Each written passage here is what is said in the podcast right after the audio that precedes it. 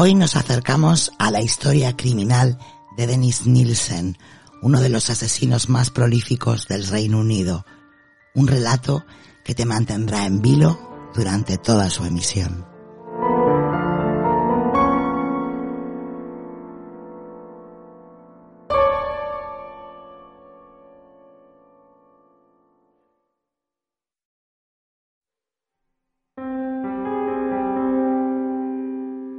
Dennis Nielsen, el asesino de la corbata. Hoy, en los sábados, mando yo.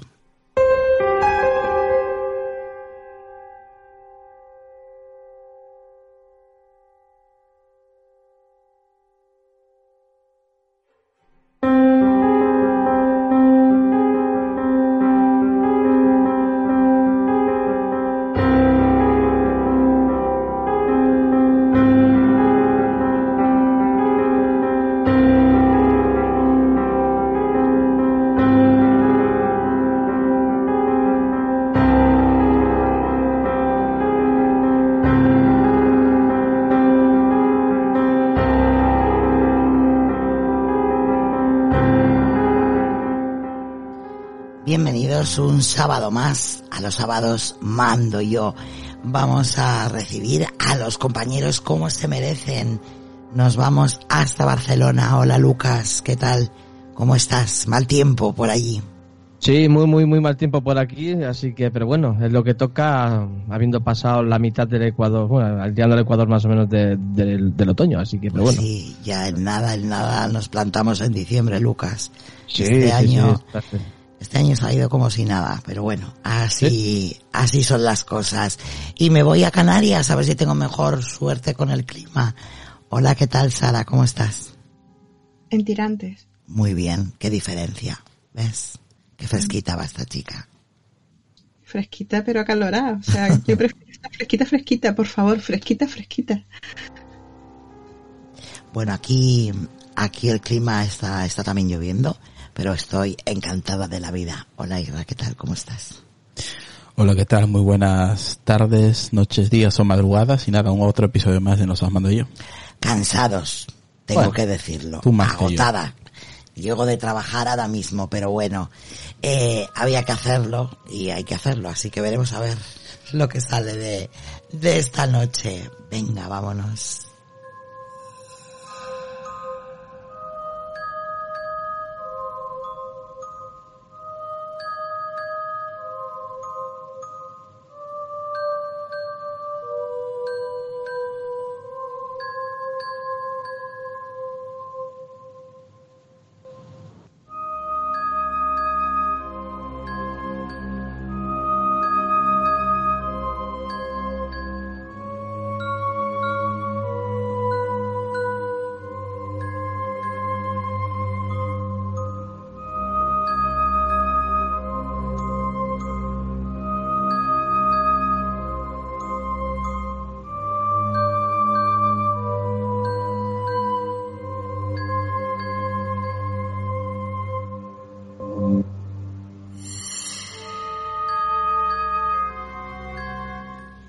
Dennis Nielsen nació el 23 de noviembre de 1945 en Fraserburg, Escocia. Su padre, Olaf Nielsen, era un soldado noruego que había viajado a Escocia en 1940 como parte de las fuerzas noruegas libres tras la ocupación alemana de Noruega. En una de sus salidas nocturnas entabló relación con Betty White, de nacionalidad escocesa, a la que conoció en un bar. Pocos meses después decidieron casarse y formar una familia. De esta unión nacieron tres hijos. Dennis fue el segundo vástago de la pareja.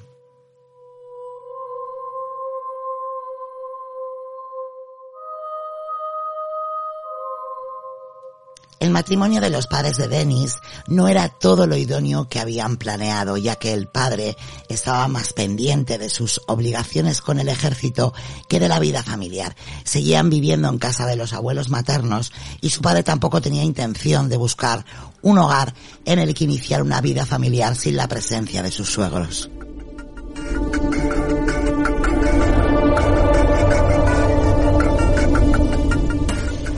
Ante la falta de interés de Olaf, Betty optó por terminar con su matrimonio tan solo siete años después de darle el si quiero a Olaf, decisión que en todo momento fue apoyada por sus padres, volcándose más que antes, si cabe, en la crianza de sus tres nietos.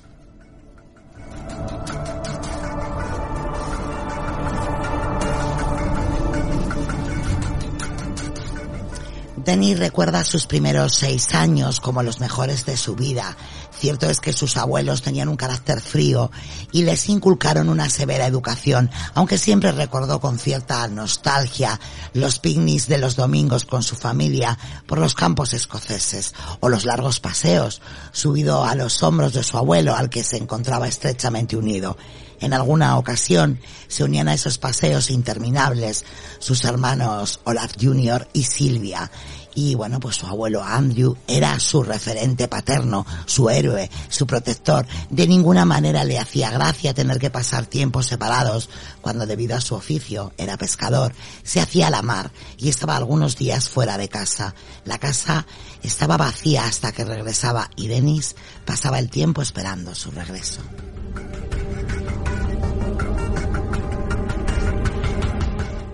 La salud del abuelo Andrew ya no es lo que era y en 1961, mientras pescaba en el Mar del Norte, falleció de un ataque al corazón a los 62 años.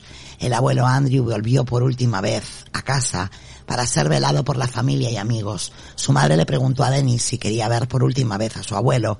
Pasaron al pequeño a la habitación que habían dispuesto para velar el cadáver. Quedó impresionado al verle. Su madre le dijo que estaba dormido y que su abuelo ahora estaba en un lugar mejor.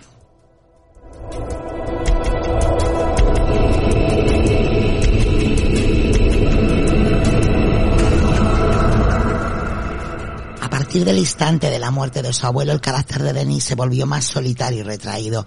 No le gustaban las reuniones familiares y solía cambiarlas por paseos solitarios por el puerto desde donde contemplaba los barcos de arenques que llegaban a tierra.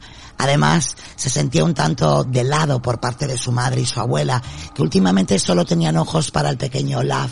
Pasó a ser el protagonista de la familia, algo que a Denis no le hacía demasiada gracia. Tan solo con su hermana Silvia solía compartir juegos, era sin duda de quien más cerca estaba en ese momento.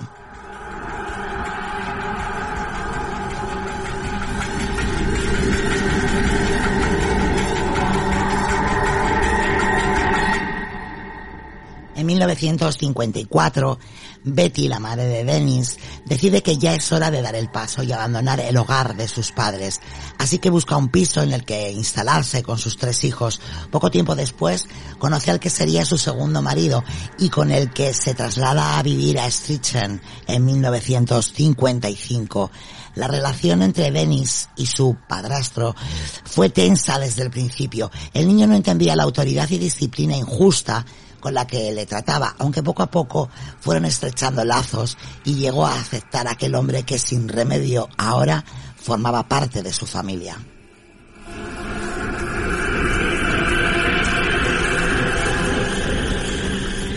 Cuando Dennis se acercó a la pubertad, descubrió su homosexualidad, algo que no entendía y que incluso le atormentaba. Se dio cuenta de que todos los chicos por los que se sentía atraído se parecían físicamente a su hermana Silvia y llegó a pensar que aquello podía ser un reflejo del efecto protector que tenía sobre ella. Buscando respuestas llegó en alguna ocasión a mantener ciertos toqueteos sexuales con su hermana. En otra ocasión también acarició el cuerpo de su hermano Love mientras éste dormía. Pero este se dio cuenta y Denis pasó a ser el blanco de las burlas de su hermano, que aprovechaba la mínima ocasión para avergonzarle y menospreciarle en público, refiriéndose a él como gallina, que en dialecto escocés significa niña, haciendo alusión a su homosexualidad.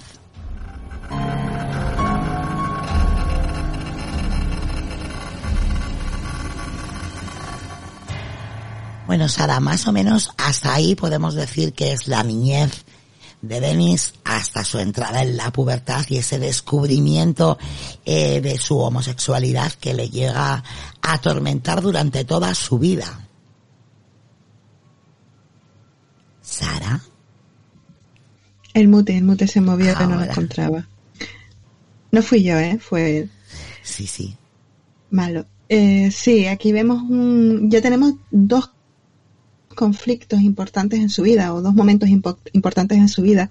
Uno que lo marcó sobremanera, que fue la muerte de su abuelo y la visión de su cuerpo.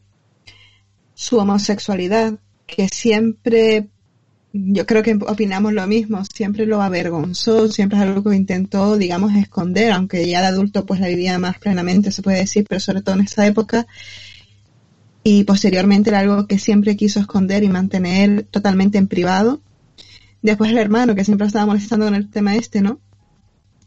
Y esos primeros pasos de la sexualidad que ya vemos que mm, no son los más adecuados, no son normales, ¿no?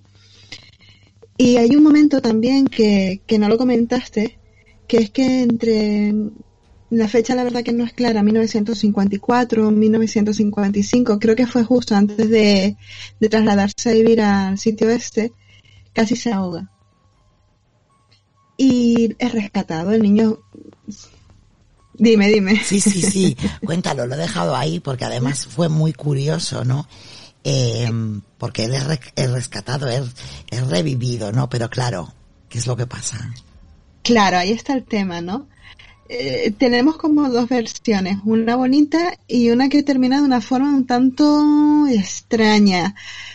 Él se mete en el agua, es arrastrado por la corriente, evidentemente el niño no puede, era un niño pequeño, no puede no puede mantenerse a flote, se va hundiendo y entonces tiene piensa que el abuelo lo va a rescatar. El abuelo ya estaba muerto, pero por un momento piensa que el abuelo eh, se va lo va a rescatar y digamos que se abandona y empieza a ahogarse. Entonces es rescatado por un chico mayor que él, joven igual, pero más mayor que él, lo saca y la versión bonita es que, uff, lo rescata, qué bonito. Pero hay otra versión en la que una vez que lo rescata, lo saca fuera a la orilla y parece ser que el niño, no sabemos la edad que tiene, vamos a ponerle el joven, porque no sabemos realmente si era simplemente un niño un poco más mayor que él o un adolescente, pues este chico parece que se excita de alguna forma y eyacula sobre, sobre su estómago. Y aquí yo vi unas cosillas que digo, ups, hay que tener esto en cuenta.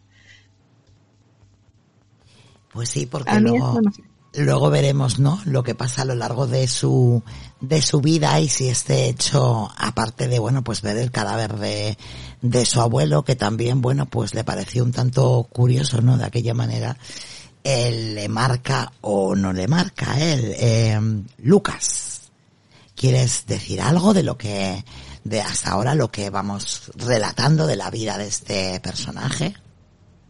No, de momento no. Mm, Es muy interesante lo que habéis comentado.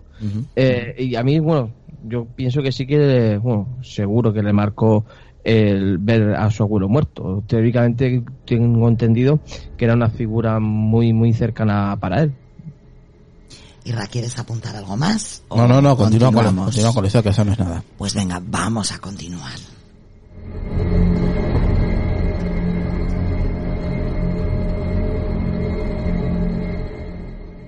La vida en Strichen cada día era más dura. Denis no podía dejar de compararse con el resto de sus compañeros. Su, fami- su familia era más pobre que la del resto y su padrastro tampoco hacía grandes esfuerzos por mejorar la economía familiar. A los 14 años, Denis se une a la fuerza de cadetes del ejército y viendo esto pues como una única salida para escapar de sus humildes orígenes.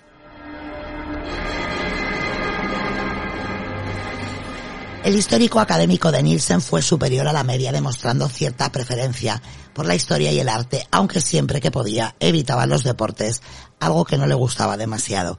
En 1961 concluye sus estudios y mientras decidía qué carrera iba a escoger, empezó a trabajar en una fábrica de conservas. Tan solo tres semanas después de comenzar a trabajar, decidió unirse al ejército donde tenía la intención de formarse como chef.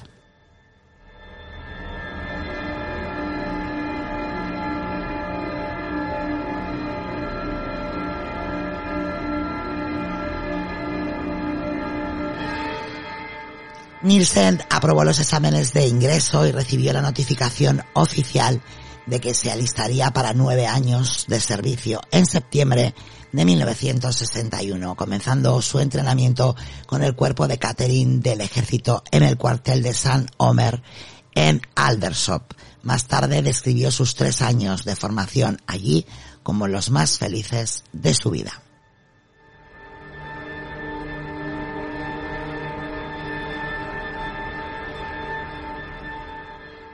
A mediados de 1964, Nielsen aprobó su examen de catering inicial y fue asignado oficialmente a primer batallón de los fusileros reales de Osnabrück, Alemania Occidental, donde se desempeñó como soldado raso. Es aquí cuando Denis empieza a tener verdaderos problemas con el alcohol.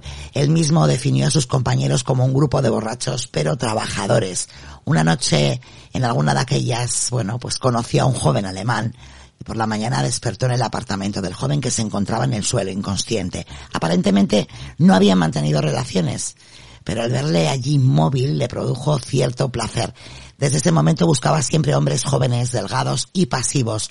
Es más, muchas de las noches en las que salía con sus compañeros y amigos, fingía estar profundamente ebrio, esperando que alguno de ellos tomara su cuerpo presuntamente inconsciente.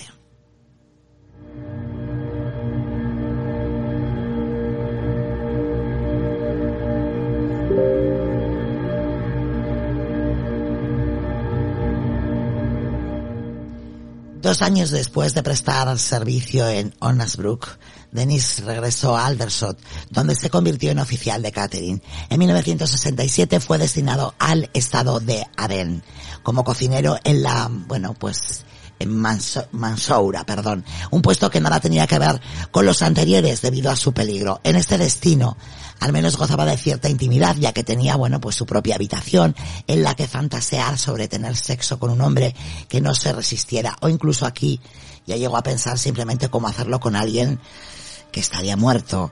Mientras estaba destinado en Aldersop, los sentimientos homosexuales latentes de Nielsen comenzaron a agitarse, pero mantuvo su orientación sexual bien oculta a sus colegas. Nielsen nunca se duchaba en compañía de sus compañeros soldados por temor a desarrollar una erección en su presencia. En su lugar optó por bañarse solo en el baño, lo que también le brindó la privacidad para masturbarse sin ser descubierto.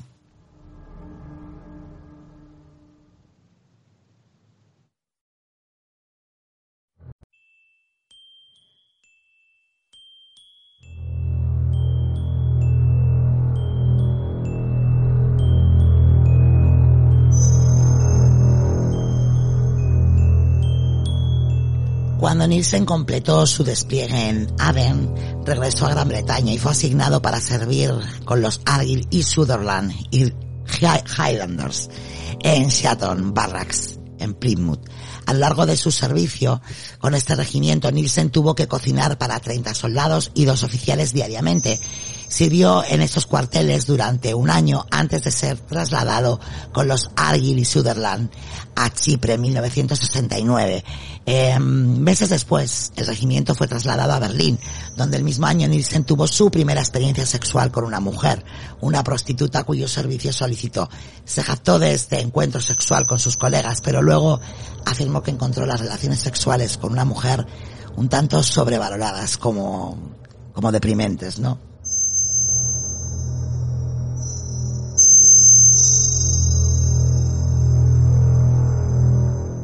Nielsen fue seleccionado para cocinar para la Guardia Real de la Reina ante, bueno, en enero de 1971, ¿no? Eh, luego fue reasignado para servir como cocinero para un regimiento diferente en las Islas Shetland, donde terminó, eh, bueno, pues sus años de carrera militar, ¿no? En el grado de cabo en octubre de 1972. Entre octubre y diciembre del 72, Nielsen vivió con su familia mientras consideraba el próximo paso en su carrera.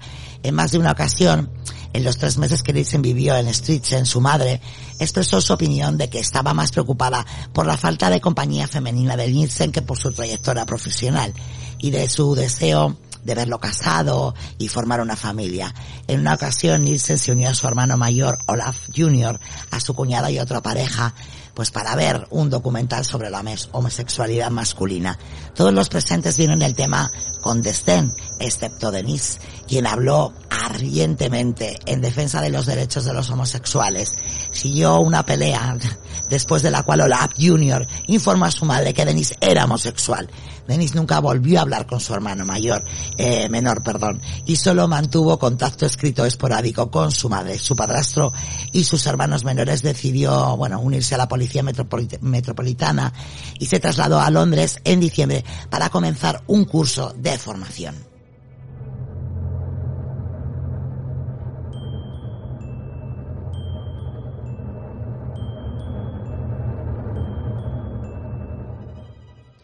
Bueno, vemos el paso de él por, por lo que es el ejército, Sara, y bueno, esa primera relación que tiene con esta prostituta, no esta mujer de pago, que la verdad, bueno, yo creo que, que lo tuvo por tener algo que contar, pero él sabía perfectamente que ni le gustaban las mujeres, ni tener relaciones con ella, muchísimo menos, ¿no? No, yo lo pensé que era como a la desesperada. Cuando él estaba iniciándose en la sexualidad como, como un crío, ¿no? Pues él como eso le gustaban los chicos que se parecían a la hermana en algún momento, entre comillas, pienso yo, creo que tuvo la esperanza, ¿no? Eso, entre comillas, de, de que fuera, pues al menos bisexual, pero no, él era homosexual y, y yo supongo que era un poco para eso, para decir, bueno, vamos a intentarlo, porque es que es lo que estamos diciendo, a él la homosexualidad eh, le causaba cierto rechazo, también es la época. Estamos en los años 60. Cualquiera salía y decía, hey, soy gay. No, no era plan. Y menos en el ejército también, ¿no? Sí, es, es complicado. Es complicado ahora, eh, todavía a día de hoy, decir en el ejército, bueno, pues soy gay. Eh, imagínate, ¿no? En esa época, ¿no? Pues, pues muchísimo más. De todas formas, yo no sé si este hombre llegó a aceptar de alguna vez su homosexualidad. Tampoco creo que la viviera. Él siempre iba a garitos de noche. No creo que lo llevara, ¿sabes? No, no, no la llevaba de una forma sana, desde luego. no, no, sana, sana no. Ya lo veremos que no. Qué mala represión. Bueno, pues seguimos Seguimos adelante. En abril de 1973, Nielsen completó su formación y fue destinado a Willesden Green como agente subalterno. Nielsen realizó varios arrestos, pero nunca tuvo que someter físicamente a un miembro del público. Nielsen disfrutó del trabajo, pero extrañaba la camaradería del ejército. Comenzó a beber solo por las tardes. Durante el verano y el otoño de 1973, Nielsen comenzó a frecuentar pubs gays y entabló varias relaciones casuales con hombres. Consideraba estos encuentros como relaciones destructoras del alma en las que solo prestaba su cuerpo a su pareja en una búsqueda vana de paz interior, mientras buscaba una relación duradera. En agosto, tras una relación fallida, Nielsen llegó a la conclusión que su estilo de vida personal estaba reñido con su vida profesional. Su padre biológico murió el mismo mes, dejando a cada uno de sus tres hijos mil libras. En diciembre Nielsen renunció a la policía.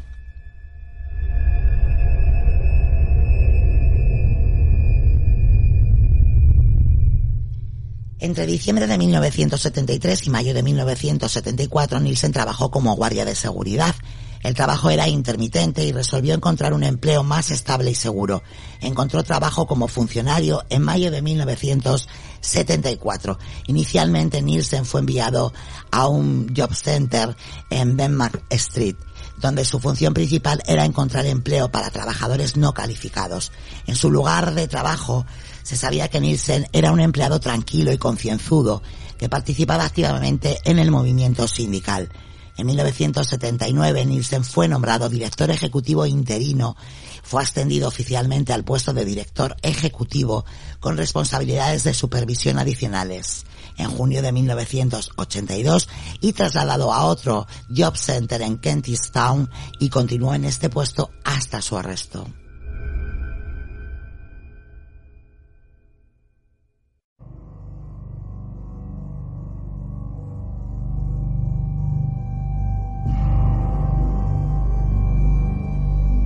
Nielsen mató a su primera víctima, Stephen Holmes, de 14 años, el 30 de diciembre de 1978. Holmes se encontró con Nielsen en un pub donde Holmes había intentado sin éxito comprar alcohol. Según Nielsen había estado bebiendo mucho solo ese día y bueno, antes de decidir por la noche que debía a toda costa dejar su apartamento y buscar compañía, invitó a Holmes a su casa con la promesa de que los dos beberían alcohol y a escuchar música, creyendo que tenía el chico aproximadamente unos 17 años. En la casa de Nielsen, tanto Nielsen como Holmes bebieron mucho antes de quedarse dormidos. A la mañana siguiente, Nielsen se despertó y encontró a Holmes dormido en su cama. En sus posteriores confesiones escritas, Nielsen declaró que tenía miedo de despertarlo en caso de que, de que me dejara, ¿no? Después de acariciar al joven dormido, Nielsen decidió que Holmes se quedaría conmigo durante el año nuevo, quisiera o no.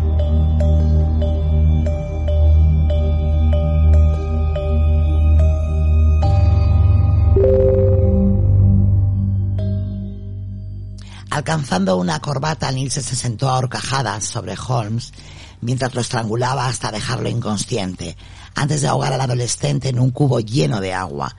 Luego Nielsen lavó el cuerpo en su bañera antes de colocar a Holmes en su cama y acariciar su cuerpo. Se masturbó dos veces sobre el cuerpo antes de esperar el paso del rigor mortis que le permitiera guardar el cadáver debajo de las tablas del suelo.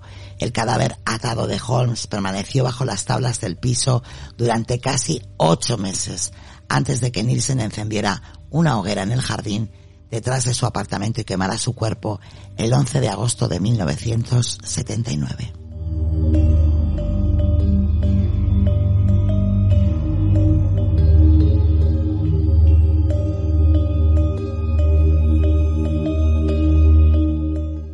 El 11 de octubre de 1979, Nielsen intentó asesinar a un estudiante de Hong Kong llamado Andrew Howe, a quien había conocido en un pub de St. Martin's Lane y atraído a su apartamento con la promesa de sexo.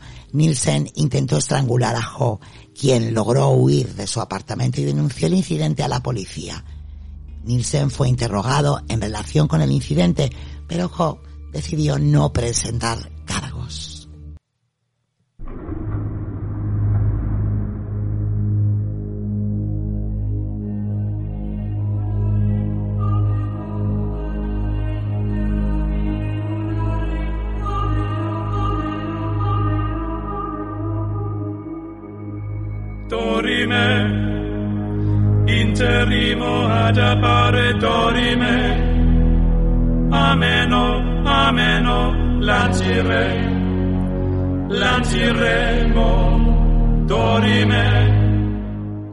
Dos meses después del intento de asesinato de Howe, el 3 de diciembre de 1979, Nielsen se encontró con un estudiante canadiense de 23 años llamado Kenneth O'Keven, que había estado de gira por Inglaterra visitando a familiares. Nielsen se encontró con O'Keden mientras ambos bebían en un pub de West End. Al enterarse de que el joven era un turista, Nielsen se ofreció a mostrarle varios puntos de referencia de Londres, una oferta que O'Keden aceptó. Nielsen luego invitó al joven a su casa con la promesa de una comida y más bebida. La pareja se detuvo en una calle de camino a la residencia de Nielsen y compraron whisky, ron, cerveza y O'Keden insistió en compartir la cuenta. Nielsen insistió en que no podía recordar el momento preciso en que estranguló a O'Keden, pero recordó que estranguló al joven con el cable de sus auriculares, mientras O'Keden escuchaba música.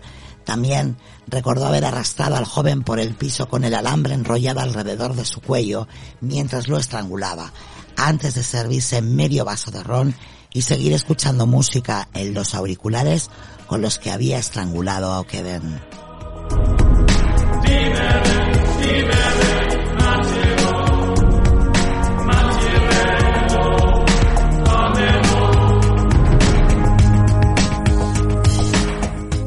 Al día siguiente Nielsen compró una cámara Polaroid y fotografió el cuerpo de O'Kevin en varias posiciones sugerentes.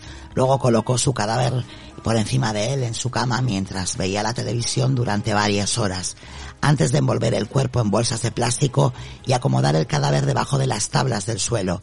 Aproximadamente en cuatro ocasiones durante los siguientes 15 días, Nielsen desenterró el cuerpo de O'Keden de debajo de las tablas del piso y lo sentó en su sillón junto a él, mientras él mismo miraba la televisión y bebía alcohol.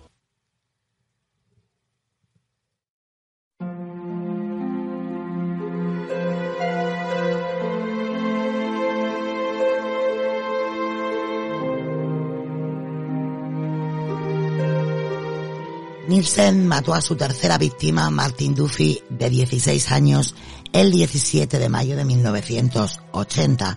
Duffy era un estudiante de catering que había hecho autostop a Londres sin el consentimiento de sus padres. Durante cuatro días Duffy había dormido a la intemperie cerca de la estación de tren de Euston antes de que Nielsen se encontrara con el joven cuando regresaba de una conferencia sindical. Duffy recordó Nielsen estaba exhausto y hambriento y aceptó felizmente la oferta de Nielsen de una comida y una cama para la noche. Después de que el joven se durmió en la cama de Nielsen, este colocó una ligadura alrededor de su cuello, luego simultáneamente se sentó en el pecho de Duffy, apretó la ligadura con una gran fuerza. Nielsen mantuvo este agarre hasta que Duffy perdió el conocimiento. Luego arrastró al joven a su cocina y lo ahogó en su fregadero antes de bañarlo.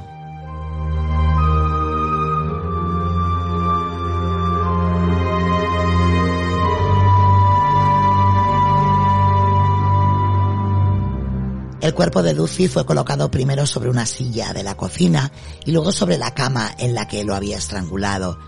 El cuerpo fue besado, felicitado, acariciado repetidamente por Nielsen, tanto antes como después de haberse masturbado mientras estaba sentado sobre el estómago del cadáver. Durante dos días el cuerpo de Duffy estuvo guardado en un armario antes de que Nielsen notara signos de hinchazón. Por lo tanto, pasó directamente debajo de las tablas del suelo.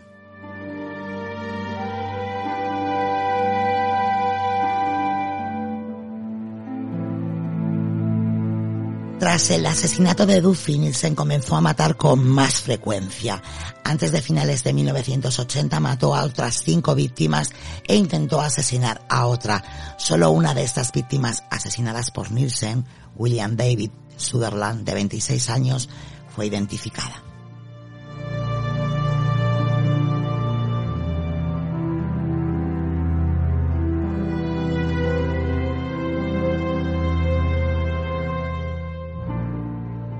Los recuerdos de Nielsen de las víctimas no identificadas eran vagos, pero recordó gráficamente cómo cada víctima había sido asesinada y cuánto tiempo había estado retenido el cuerpo antes de la disección.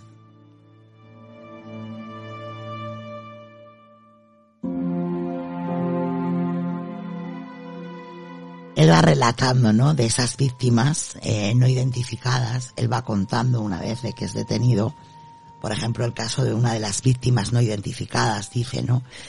Eh, una víctima no identificada muerta en noviembre había movido las piernas en un movimiento de bicicleta mientras lo estrangulaba.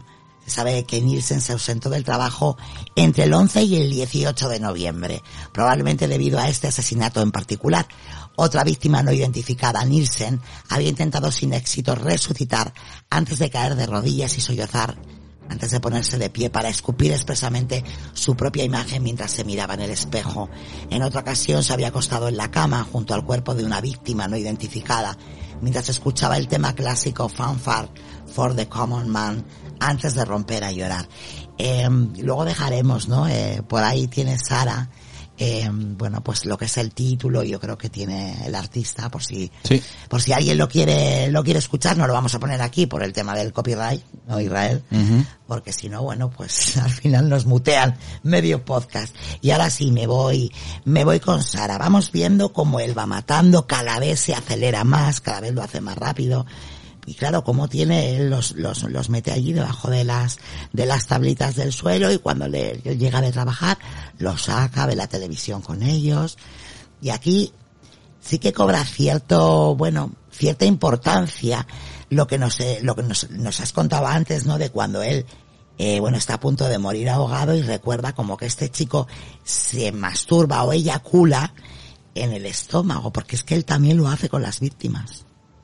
Sí, a ese, a este, a esta víctima a la que yo me refería y a otros posteriores, porque él hace precisamente eso, ¿no? Él, bueno, no se hace hacer spoiler, pero digamos que él tiene muy claro que aquí lo que vamos a ver es masturbación eh, o eh, sexo, eh, tiene un nombre, después lo diré porque lo tengo apuntado por ahí, pero ahora mismo no lo tengo delante, que es pues sexo entre los muslos, pero no es, él siempre se ha negado categóricamente aceptar que él o, afirmar que él hiciera, eh, pues digamos que eh, penetrar estos, estos cadáveres, ¿no? Él siempre dijo que penetración nunca había habido, sí masturbación de una u otra forma. Y aquí venía, yo lo recordé en este, en este preciso instante cuando decía que eyaculaba sobre el estómago, se sentaba horcajadas encima de ellos, ¿no? Eh, Nielsen no quiere ser personas, no quiere personas vivas. ¿No? Él estuvo, intentó tener una relación con un chico al que conoció de la misma forma que había conocido a todas estas víctimas. Intentó convivir con él, de hecho, nada más conocerse al poquito tiempo y dijeron, mira, vamos a vivir juntos, nos llamamos bien. Y eh, alquilaron esta casa que es de Melrose Avenue, donde pues empezaron a tener tensiones entre ellos y al final Nielsen terminó echando a, este chico. Eh, no me acuerdo el nombre, ahora lo diré. Gali, Gali, Galichan o algo así, creo que es Galichan. Creo que sí, creo que lo tengo por ahí también, sí. Sí, ahora lo encontraré y ya lo diré. Y porque los nombres son tantos que al final es imposible recordarlos todos. Y lo echa. Y es a partir de este momento en el que digamos que él tiene con la sensación absoluta de soledad, tenía un perrito y un gatito, pero tiene una sensación absoluta de soledad y decir, no, el próximo se va a quedar. Lo quiera o no, se va a quedar. Y es lo que le pasó con el chico este de 14 años. Y a partir de ahí, lo que él va a tener son parejas que van a cumplir sus fantasías, las fantasías que había tenido desde siempre, de era de estar con una persona completamente pasiva y de estar pasiva pasó a ser a estar inconsciente o ya muerta, ¿no? Y él está cumpliendo aquí esas fantasías que ya tenía durante su estancia en el ejército. Hombre, lo que está claro es que él solo no se quería quedar. Quiero decir, o sea, él, eh, esto del sexo de una noche y mañana por la mañana, pues eso, me despido, es lo que él llevaba mal y es por lo que comete, ¿no? El primero de los asesinatos. Te vas a quedar conmigo sí o sí, te guste o no. Y así empieza la historia, ¿no? De este, de este asesino en serie. Sí, bueno, teóricamente, eso digamos que, que él empieza así precisamente. Para él, eh, precisamente la primera víctima, aunque no, no recordaba su nombre, la primera víctima se, se um, identificó a posteriori en 2006 porque consiguieron una foto, una buena foto del niño, se la enseñaron y él dijo, pues sí, es él, ¿no? Y él tenía un recuerdo muy especial de que para bien o para mal todo empezó con él, ¿no? Bueno, para mal, claro, evidentemente. Pero todo empezó con él. Tenía un buen un, recuerdo bastante vívido de esta situación. Si nos damos cuenta hasta, hasta ahora, él no recuerda los nombres. Solo recuerda los nombres de algunas de sus víctimas.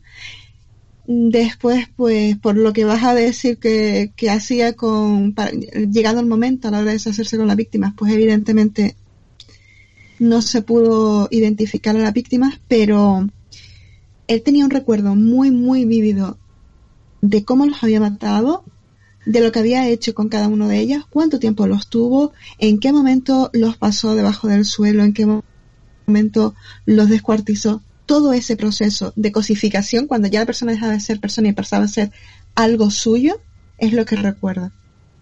Lo demás como que, bueno, este creo que se llamaba así, pero bueno, fueron tantas o cuantas, pero todo este proceso posterior Después de la muerte es lo que lo recuerdo perfectamente.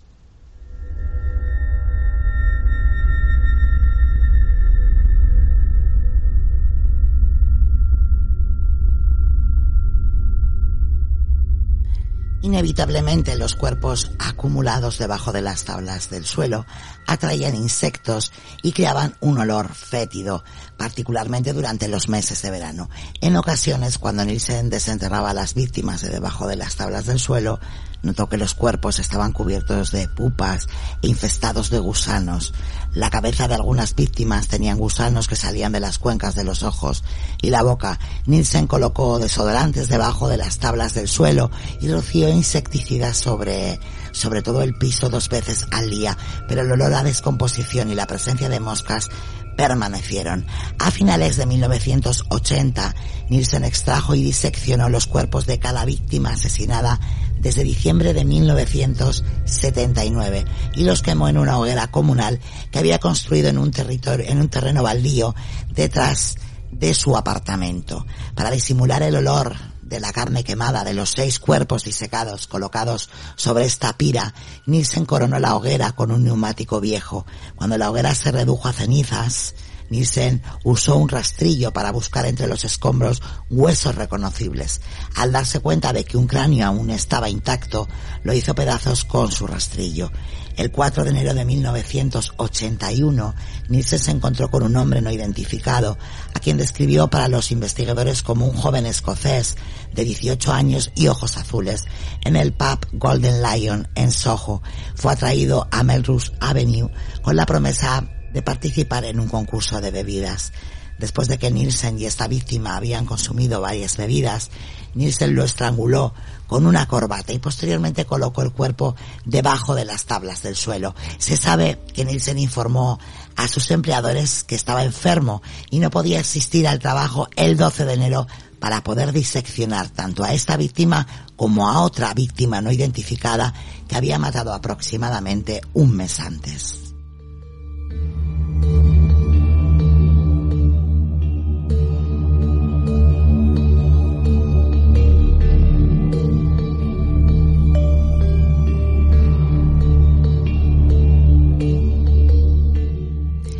En abril, Nielsen había matado a otras dos víctimas no identificadas, una de las cuales describió como un skinhead inglés, a quien había conocido en Leicester Square. Al otro lo describió como un chico de Belfast, un hombre de unos 20 años aproximadamente, de un metro setenta y cinco de altura.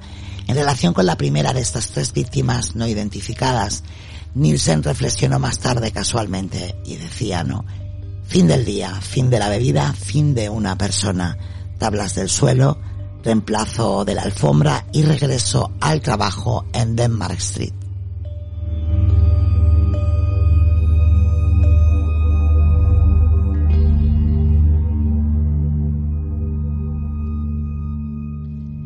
La última víctima asesinada en Melrose Avenue fue Malcolm Barlow, de 23 años, a quien Nielsen descubrió tirado contra una pared frente a su casa el 17 de septiembre de 1981.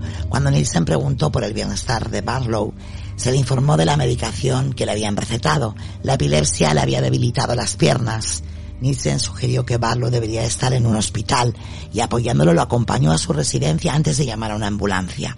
Al día siguiente Barlow fue dado de alta del hospital y regresó a la casa de Nielsen aparentemente para agradecerle. Lo invitó a pasar y después de comer comenzaron a beber ron y Coca-Cola. Antes de quedarse dormido en el sofá, Nielsen estranguló manualmente a Barlow mientras dormía, antes de guardar su cuerpo debajo del fregadero de la cocina a la mañana siguiente.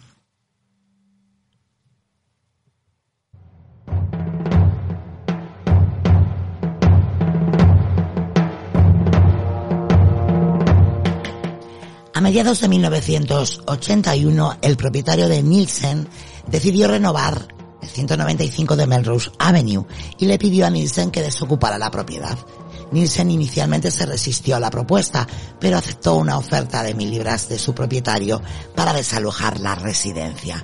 Se mudó a un ático en Cranley Gardens 23, en el distrito de Muswell Hill, en el norte de Londres el 5 de octubre de 1981, el día antes de abandonar la propiedad, Nielsen quemó los cuerpos disecados de las últimas cinco víctimas que había matado en esta dirección.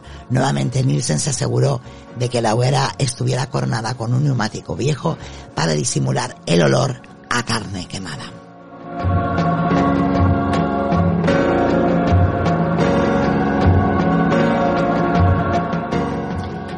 En Cranley Gardens, Nielsen no tenía acceso a un jardín y como residía en un, ático no podía guardar ningún cuerpo debajo de las tablas del suelo.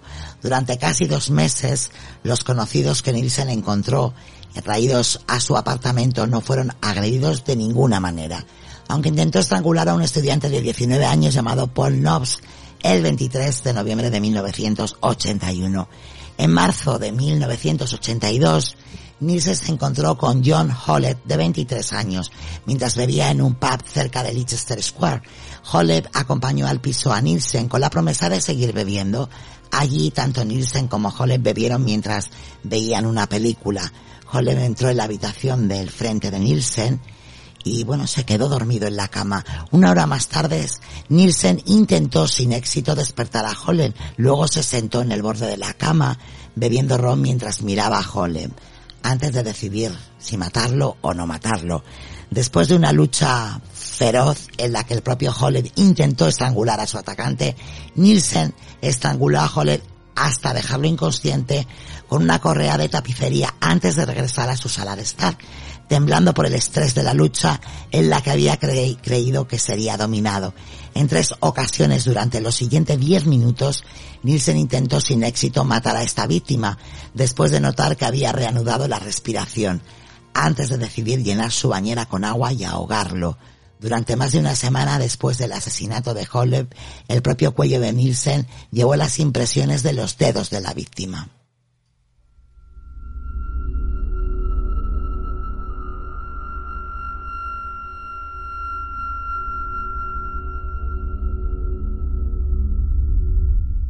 En mayo de 1982, Nielsen se encontró con Carl Stotter, un homosexual de 21 años, mientras el joven bebía en el pub Black Cup en Camden.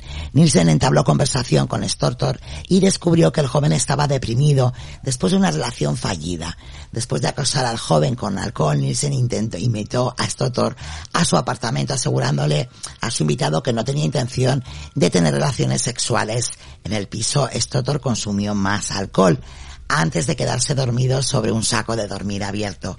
Más tarde se despertó y se encontró con Nielsen susurrándole en voz alta, quédate quieto, mientras intentaba estrangularle.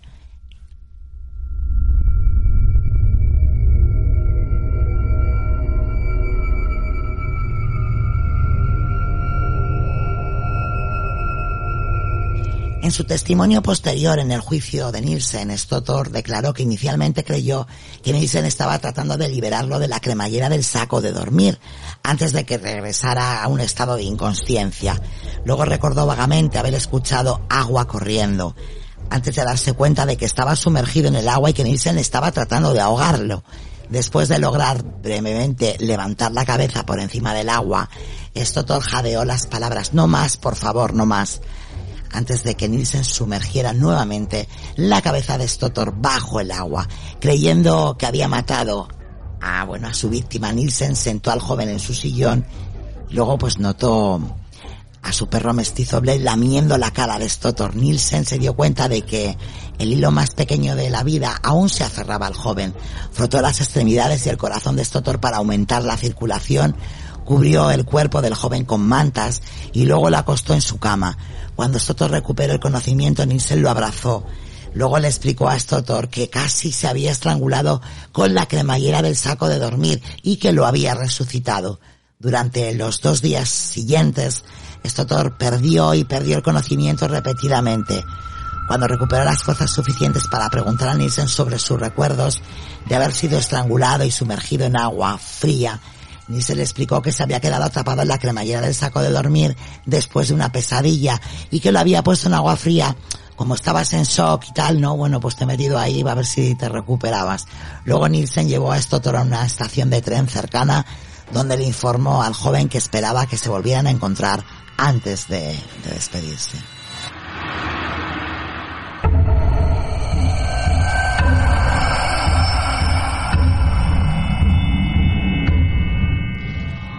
Bueno, pues aquí vemos a Sara Stotor es uno de esos que se libran, ¿no? De esa muerte y la verdad que se entretiene mucho con él. Está varios días, bueno, pues apagando su vida y resucitándolo, apagando, resucitándolo, hasta que ya, bueno, pues eh, decide dejarlo ir porque realmente es él el que le deja marchar.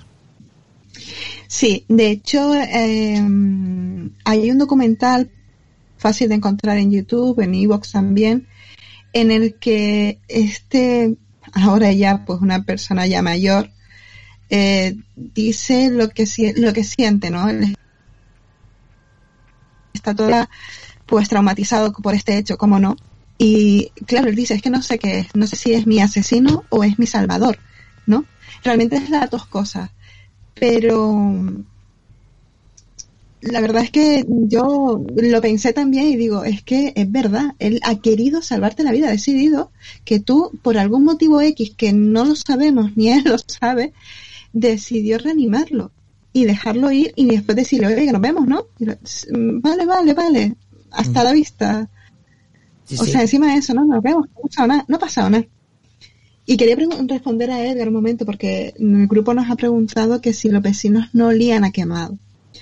A ver, tenemos que tener en cuenta que son dos situaciones, dos lugares, ¿no? Está la casa de Melrose Avenue y esta última, eh, esta última casa que era un ático. La casa de Melrose Avenue tenía a su disposición un jardín y era una planta baja. ¿Los vecinos olían a quemado? Sí. Y por eso colocaba encima de la hoguera a la hora de deshacerse de los cuerpos, colocaba una rueda, porque era preferible oler a plástico, a goma quemada, mejor dicho, que oler a carne quemada, ¿no? Y así disimulaba también, creo yo, pues los olores propios de la descomposición. Y también olían la descomposición, también olían mal los vecinos. Y le preguntaban qué era lo que pasaba. ¿Qué es lo que él argumentaba? Bueno, la casa es vieja, necesita arreglos, eh, son problemas de la casa, yo no tengo nada que ver, ¿no? Pero más adelante, él dijo, es que yo no sé cómo, cómo a mí nadie me pilló. Cuando él hacía esas hogueras había niños como si fueran las hogueras de San Juan, animándolo ahí, como, venga, yo pillo hoguera, ¿no? Y incluso llegaron a entrar en su casa a robar. Y él llamó a la policía. Y esto como, corazón, como el corazón del actor, ¿no? La policía estaba caminando sobre los cuerpos. Claro, ¿por qué no te cogieron? Porque en verdad estaba matando a gente, pues que al final los que sobrevivían, pues no denunciaban. No, no estamos en una buena época para los gays, lo repito. Se le podía argumentar, pues mira, tú has ido allí, estos son cosas de homosexuales, ¿no? Como repasó en una, en una ocasión, que eran cosas de amantes, lo hemos visto en otros casos como en Dahmer. Y la verdad es que tengo ganas de decírtelo, Sonia, ¿a ti no te recuerda lo de las tablas, lo de guardar los cuerpos en la casa, a John Christie? Sí, sí, totalmente, vamos. Pero bueno, por ahí decía Edgar, ¿no? Que lo de guardar los, los cuerpos debajo de las tablas del suelo, ¿no? Que ya es todo un clásico, ¿no? Sí, sí, sí. Sí, ya han pasado aquí al menos dos que lo guardan y en los armarios, vamos. Sí, sí. en los armarios. Increíble. Por ahí nos había puesto Irra en Twitch, estamos viendo, bueno, pues de asesinos en serie, ¿no? Denis Nielsen, y bueno, es lo que está, está viendo la gente que nos sigue en directo a través de Twitch. Por ahí está Mario Mar que dice, siempre escucho en podcast, pero bueno, mejor así, ¿no? Estar en directo y saludar también en Telegram a nuestro compañero Edgar Arnau, a Simone, a Álvaro, que estaban por ahí. Y bueno, pues, pues gracias, ¿no? Por la compañía y por estar ahí siempre que, que emitimos este podcast. Vamos a seguir adelante porque claro, este caso da para mucho, Sara. La verdad que, que es un asesino, como decía, al principio muy activo, muchos asesinatos en poco tiempo. La verdad que no sé si este hombre era listo o es que lo que había alrededor eran muy chapuceros, porque es que claro, no sé qué decirte. Después lo diremos, al, al final decidiremos, creo yo, vamos a hacer una encuesta, pero yo creo que un poco de todo, ya voy adelantando. Pues venga, vamos, seguimos.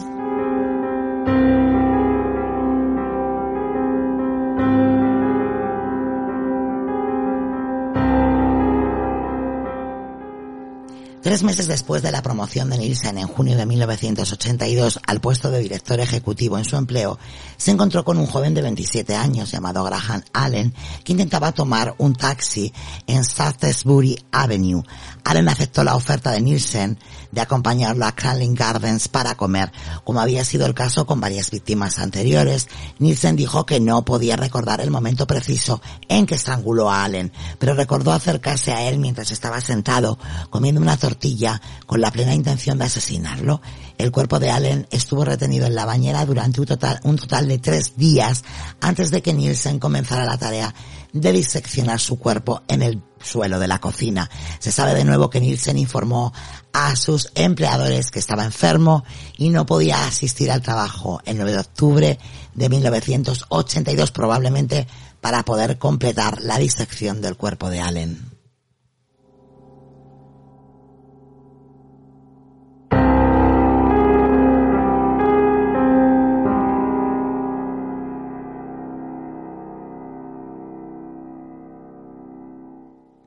El 26 de enero de 1983, Nielsen mató a su última víctima, Stephen Sinclair, de 20 años. Sinclair fue visto por última vez por unos conocidos en compañía de Nielsen, caminando en dirección a una estación de metro. En el piso de Nielsen, Sinclair se quedó dormido en un sillón, en un estupor inducido por las drogas y el alcohol, mientras Nielsen escuchaba la ópera rock Tommy. Nielsen se acercó a Sinclair, se arrodilló ante él y se dijo a sí mismo, oh Stephen, aquí voy de nuevo, antes de estrangular a Sinclair con una ligadura construida con una corbata y una cuerda.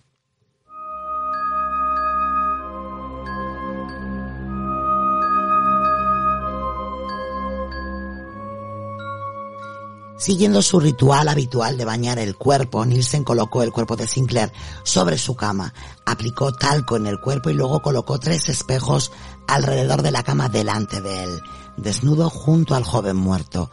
Varias horas más tarde, volvió la cabeza de Stephen hacia él antes de besar el cuerpo del joven en la frente y decir buenas noches, Stephen. Nielsen luego se durmió junto al cuerpo, como había sido el caso de Homley y Allen. El cuerpo de Sinclair fue posteriormente disecado, con varias partes desmembradas, envueltas en bolsas de plástico y almacenadas en un armario, una cómoda de té o dentro de un cajón ubicado debajo de la bañera. Nielsen intentó deshacerse de la carne, los órganos internos y los huesos más pequeños de las tres víctimas asesinadas en Cranley Garden, tirando los restos disecados por el inodoro, en una práctica que había realizado con varias víctimas asesinadas en Melrose Avenue. También hirvió la cabeza, las manos y los pies para quitar la carne de estas secciones de los cuerpos de las víctimas.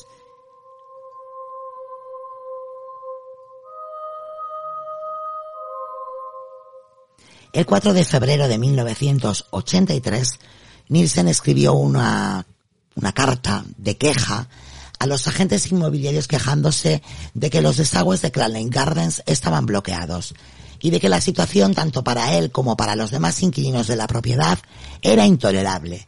Al día siguiente se negó a permitir que un conocido entrara en su propiedad. La razón era que había comenzado a desmembrar el cuerpo de Sinclair en el suelo de su cocina.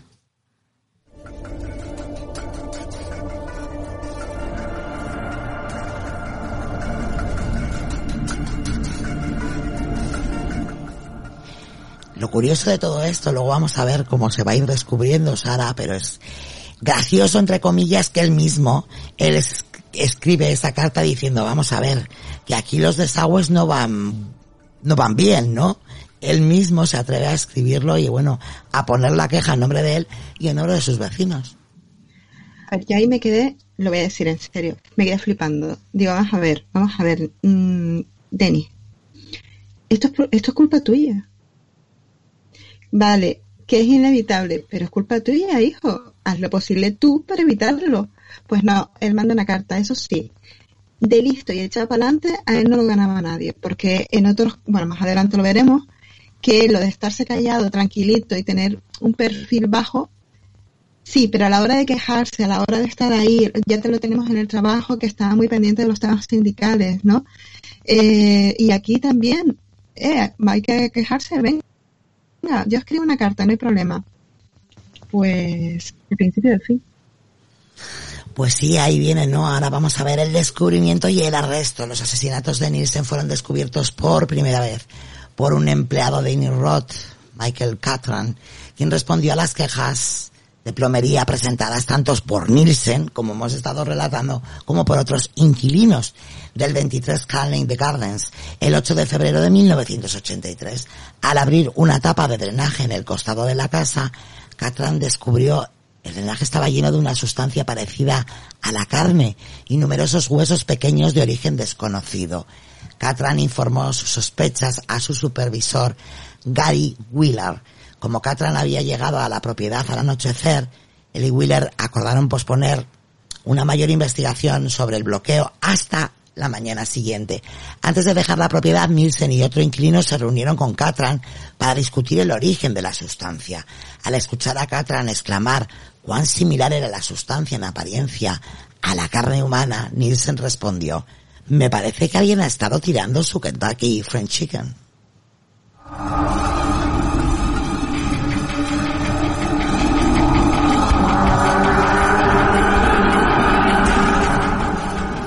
Lo peor de todo, Sara, es que encima iba de gracioso, se permitía el lujo de hacer ciertas bromas, ¿no? sobre, no sé si pensaba Madre que mía. haciendo ese tipo de bromas, bueno, las sospechas iban a ir hacia otro lado.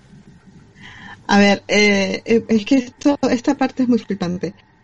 Eh, como hemos dicho, en primer lugar, es verdad, vamos a ver, espera, voy a, voy a, re- a rebobinar, voy a rebobinar que si no me hago un lío. Él en Melrose Avenue está muy cómodo. Como dijimos antes, era una planta baja, tenía su jardín y ahí podía hacer sus cositas, incluso levantar pues la, el- las maderas del piso y colocar la- los cuerpos debajo. Claro, pasa un ático. Y un ático no puedes hacer eso. eso de hecho, es bastante chiquitín. No puedes hacer eso. Y no tienes jardín. No tenía acceso exclusivo a jardín como tenía antes. No se le ocurre nada mejor en ocasiones tirar las cosas, bueno, las cosas, los restos por ahí. O directamente, pues una vez que los descuartiza, tirarlos por el inodoro. Mm, no. Si ya las toallitas atascan, imagina eso. No fue buena idea. En absoluto. Y claro, todo el mundo va a saber de quién es eso. Yo creo que eh, eso fue una actuación a la desesperada de decir, mira, una huida hacia adelante porque es que no podía hacer otra cosa. Pero es que la cosa sigue.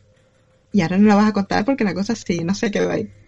Claro, y ahora, ahora mm, se preguntarán, ¿no? La- los amigos que nos escuchan, pero vamos a ver, este señor, si tenía intención de seguir matando, pues oye, cualquiera se alquila otra casita con jardín. Pues no. En realidad, él lo que no quería, supuestamente, era seguir matando y dijo, bueno, pues, ¿dónde no puedo seguir guardando, como dice Sara, eh, muertos en mi piso? Pues oye, en un ático que sí que es verdad que tiene una gran terraza, pero no es lo mismo que tener un jardín al que poner allí, bueno, pues un, un algo para hacer una pira, ¿no? Entonces, eh, supuestamente por eso él alquila, ¿no? Este, este ático para no seguir matando, pero va a ser que no le dio muy buenos resultados. Claro, tenemos una persona con conflictos. ah, Constantemente, es una persona constantemente con conflictos internos. Su homosexualidad y su ansia de tener, eh, de cumplir sus fantasías, ¿no? Claro, eh, él dice, pues, es que él siente asco por sí mismo, o eso es lo que nos han dicho, ¿no? Esto nos ha dicho él mismo, ¿no? Y mm, en el ático él dice lo que tú has dicho, aquí no voy a poder matar. De hecho, aguanta bastante tiempo. Pero al final, pues superior a él y vuelve a hacerlo. Hay que tener en cuenta que Nielsen no vigilaba a sus víctimas, no era una persona ciertamente organizada en ese sentido, esa distinción tan, no sé, tan eh, generalista, es decir, asesinos en serie ordenados o, desorga- o, eh, organizados o desorganizados. Nielsen no es que fuera desorganizado porque tenía una vida bastante bien estructurada, pero no era de estos que vigilaban a sus víctimas o tenía un plan. Era un poco, eh, pues digamos, oportunista. Encontraba a alguien y por eso decimos cómo es que duró tanto, porque la verdad que era trasiego de gente que entraba y no salía. Pues nada. Al final, bueno, pues siempre elegía el mismo tipo de víctimas, ¿no? Eh, gente muy jovencita, gente, bueno, pues que estaban en pubs, sobre, bueno, sobre todo gente homosexual, ¿no? Alguno, alguno hemos visto por ahí que incluso ha tenido novia, no tenía nada que ver con, con este tema gay, pero bueno, él siempre buscaba ese perfil, ¿no? Eh, Mira como vemos ahí en el vídeo, como, como en el vídeo que estamos poniendo que Sara ha comentado del episodio, Sí. que ahora os pasamos el episodio este de Asesinos en serie del canal Max. Ahí podéis ver cómo actuaba, ¿no? El asesino. Sí, ahí además se ven, ¿no? Los espejos que él pone, que además él se mira, incluso se da asco y se escupe, ¿no? Después de que lo está haciendo. Es que él cuando estaba en el ejército eh, necesitaba cumplir de alguna forma su fantasía sexual. Aparte de lo que él hacía un poco de, bueno, me voy a hacer aquí un poquito el inconsciente a ver si tengo suerte y alguien abusa de mí, porque literalmente era eso lo que esperaba. Eh, él hizo un, como un juego de, o sea, él puso el espejo en su habitación de tal forma que no sabía la cabeza, entonces parecía que era otra persona y jugaba con el tema de que era una persona inconsciente, él mismo siendo él mismo, ¿no? Y estos juegos de espejos también los hizo una vez ya que estaba en su, en su propia casa y, y realmente es lo que tú dices, llegó a escupirse en el espejo, pero volvió a hacerlo. Es que parecía algo superior a él que no se podía controlar. Lo intentó aquí en el, en el ático, pero no. Y es que es realmente lo que hacía en el ático, intentar repetir lo mismo que hacía en Melrose Avenue, es que era absurdo. Bueno, vamos a, vamos a seguir adelante a ver cómo, cómo acaba esta historia, ¿no? A las siete y media de la mañana siguiente, Catran y Weller regresan al número 23, momento en el que se había limpiado el desagüe. Esto despertó las sospechas de ambos hombres. Catran descubrió algunos trozos de carne y cuatro huesos en una tubería que iba desde el desagüe que conectaba con el piso superior de la casa. Tanto para Catran como para Wheeler, los huesos parecían tener su origen en una mano humana. Ambos hombres llamaron de inmediato a la policía, que tras una inspección más cercana descubrió más huesos pequeños y restos de lo que a simple vista parecía carne humana o animal en la misma tubería. Estos restos fueron llevados al depósito de cadáveres de Hornsey, donde el patólogo, el profesor David Bowen, informó a la policía que los restos eran humanos y que un trozo de carne en particular, que concluyó era de un cuello humano, tenía una marca de ligadura. Al enterarse por otros inquilinos de que el piso desde donde se habían tirado los restos humanos pertenecía a Nielsen, el inspector jefe detective Peter High y dos de sus compañeros optaron por esperar fuera de la casa hasta que Nielsen regresara del trabajo. Cuando Nielsen regresó a casa, eh, bueno, pues el inspector se presenta a sí mismo y a sus colegas explicando que habían venido a preguntar por el bloqueo en los desagües de su piso. Nielsen pregunta por qué la policía estaba interesada en sus desagües y también si los dos oficiales presentes con Jay eran inspectores de salud. En respuesta a esto, el inspector informa a Nielsen que los otros dos también eran agentes de policía y solicitó acceso a su apartamento para seguir hablando del asunto. Los tres agentes siguieron a Nielsen hasta su apartamento, donde inmediatamente notaron el olor a carne podrida. Nielsen preguntó además por qué la policía estaba interesada en sus desagües, a lo que se le informó que el bloqueo había sido causado por restos humanos. Nielsen fingió conmoción y desconcierto y dijo, Dios mío, qué terrible. En respuesta el agente Jay simplemente respondió, ¿dónde está el resto del cuerpo? Nielsen respondió con calma y admitió que el resto del cuerpo se podía, bueno, lo podían encontrar en dos bolsas de plástico en un armario cercano donde, bueno, estaba el inspector y sus colegas y, bueno, la verdad que notaron un abrumador olor a descomposición que emanaba de allí, ¿no? Los agentes no abrieron el armario, pero le preguntaron a Nielsen si había otras partes del cuerpo, a lo que Nielsen respondió, es una larga historia. Se remonta a mucho tiempo atrás. Te lo contaré todo. Quiero sacarlo de mi pecho. No aquí, en la comisaría. Luego fue arrestado y advertido por sospecha de asesinato antes de ser llevado a la comisaría de policía de Horsey. Mientras lo acompañaban a la comisaría, le preguntaron a Nielsen si los restos de su apartamento pertenecían a una o a dos personas. Mirando por la ventana del coche de la policía respondió 15 o 16 desde 1978.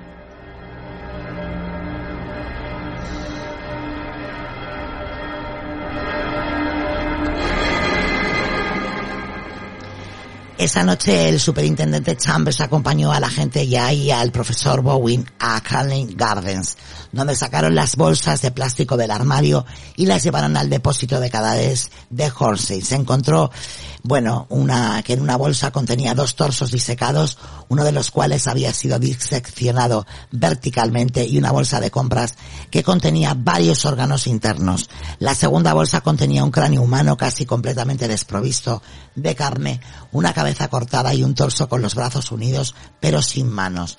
Se encontró que ambas cabezas habían sido sometidas a calor húmedo.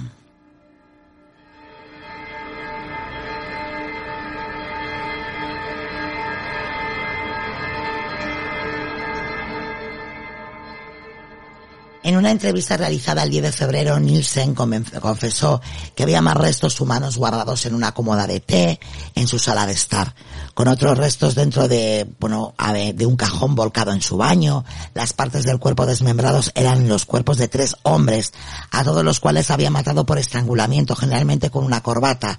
Una víctima que no pudo acordarse, no pudo nombrar, a otro lo conocía solo como John de Warsman, y al tercero lo identificó como Stephen Sinclair. También afirmó que a partir de diciembre de 1978 había matado a 12 o 13 hombres en su anterior dirección, 195 de Melrose Avenue. Nielsen también admitió haber intentado sin éxito matar aproximadamente a otras siete personas que habían escapado en una ocasión, habían estado al borde de la muerte, pero habían sido revividas y se les permitió salir de su residencia. Una nueva búsqueda de restos adicionales en el 23 de Carling Gardens el 10 de febrero reveló la sección inferior de un torso y dos piernas guardadas en una bolsa en el baño, un cráneo y una sección de un torso y varios huesos en lata, en una lata de té. Em, el mismo día Nielsen acompañó a la policía a Melrose Avenue, donde indicó los tres lugares del jardín trasero donde había quemado los restos de sus víctimas. Los investigadores descubrieron más de mil fragmentos de huesos en el jardín de Melrose Avenue, muchos de ellos ennegrecidos y carbonizados por el fuego. Michael Catran se puso en contacto con el Daily Mirror el 10 de febrero e informó al periódico que la búsqueda en curso de restos humanos en Crowley Gardens, lo que llevó al periódico a divulgar la noticia y bueno, despertar un intenso interés en los medios nacionales. El 11 de febrero los reporteros del Mirror habían obtenido fotografías de la madre de Nielsen en Aberystwyth que aparecieron en su portada al día siguiente. Bueno, la verdad es que tengo que decir ahí, habías hablado antes de ese novio que él tuvo en cierta ocasión y que terminaron mal, que cuando todo esto sale en el periódico, él enseguida sabía que había sido Denis. Enseguida dijo, eh, yo sabía que era él. O sea que él ya algo sospechoso notaba en su pareja. Eh, me han dicho que tengo problemas en el audio, lo siento, pero ahora mismo es que no lo, puedo arreglar. Lo siento mucho. sigue hablando y eh, es lo que hay. Venga. sí. Sí, eh, al parecer, bueno, yo no, él nunca había sido violento con él, ¿no? Eh, no, no creamos que él, digamos, escapó de la casa o que Dennis intentó, pues, matarlo, agredirlo de alguna forma, ni nada por el estilo. No, no fue así. Pero él ya llevaba, pues, un tiempo, digamos que con la mosca detrás de la oreja, nunca mejor dicho. En una de las ocasiones se acercó a la casa, a esta última casa, para visitarlo. Y Dennis, pues, no lo dejó entrar. Dejó la puerta entreabierta detrás de él y no lo dejó entrar, le dijo que estaba con alguien y ella estaba notando que estaban pasando cosas, aparte imagino que del olor, porque olor no lo puedes disimular de ninguna forma. Y ya, pues sí, estaba muy preocupado y cuando salió la noticia, aparte, evidentemente salió la elección, pues automáticamente no pensó en otra persona, sino que había sido algo relacionado con él. Y evidentemente pensó que él había hecho algo. Según la ley inglesa, la policía tiene 48 horas para acusar a Nielsen o ponerlo en libertad. Al reunir los restos de las víctimas asesinadas en Crowley Gardens en el piso del depósito de cadáveres de Hornsey, el profesor Browning pudo confirmar que a las huellas dactilares de un cuerpo coincidían con la de los archivos policiales de Sinclair. A las 5.40 pm del 11 de febrero, Nielsen fue acusado del asesinato de Sinclair y se dio a conocer a la prensa una declaración que lo revelaba. El interrogatorio formal de Nielsen comenzó la misma noche y Nielsen acordó ser representado por un abogado. La policía entrevistó a Nielsen en 16 ocasiones distintas durante los días siguientes en entrevistas que totalizaron más de 30 horas. Nielsen insistió en que no estaba seguro de por qué había matado. Simplemente dijo, espero que me lo digas cuando se le preguntó cuál era el motivo de los asesinatos. Bueno, encima le preguntaba a los policías, bueno, pues que ellos a ver si sabían por qué él había matado, ¿no? Se mantuvo, se mantuvo firme en que la decisión de matar no se tomó hasta el momento antes del acto del asesinato. La mayoría de las víctimas habían muerto por estrangulamiento.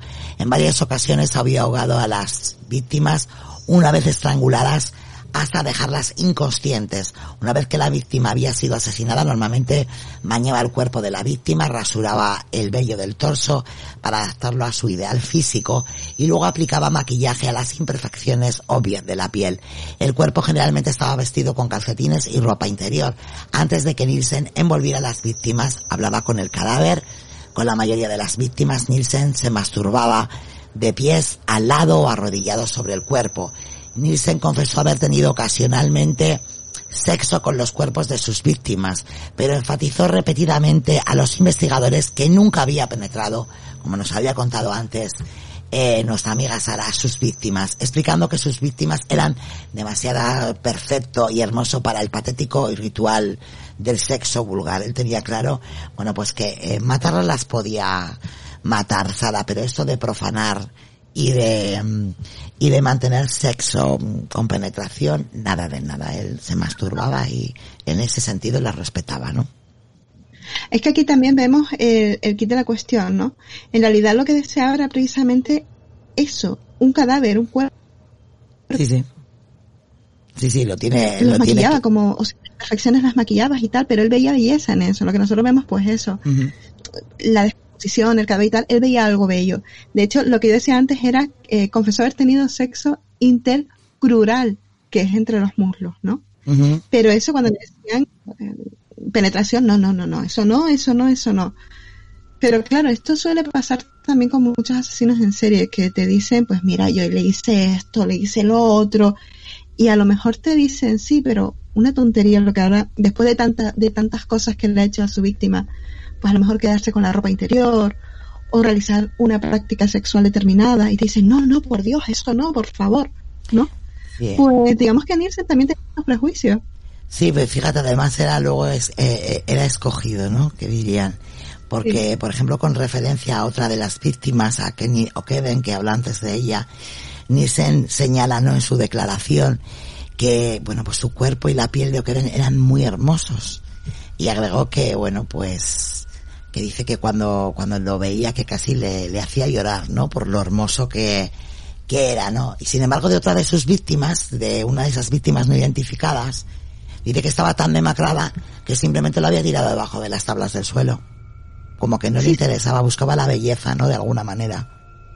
Claro, eh, también es, eh, él se acordaba del nombre de este chico. Es que eh, con este chico lo que ocurrió también es que eh, él, pues, como tú decías, venía de turista, de turista, de turista, de turista. venía, a, venía a visitar a unos familiares y tal.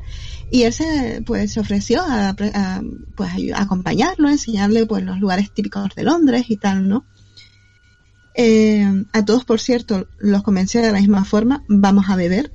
Todos llegaban a la casa con la promesa de beber, alguno también comer algo, pero todos Mm. era beber.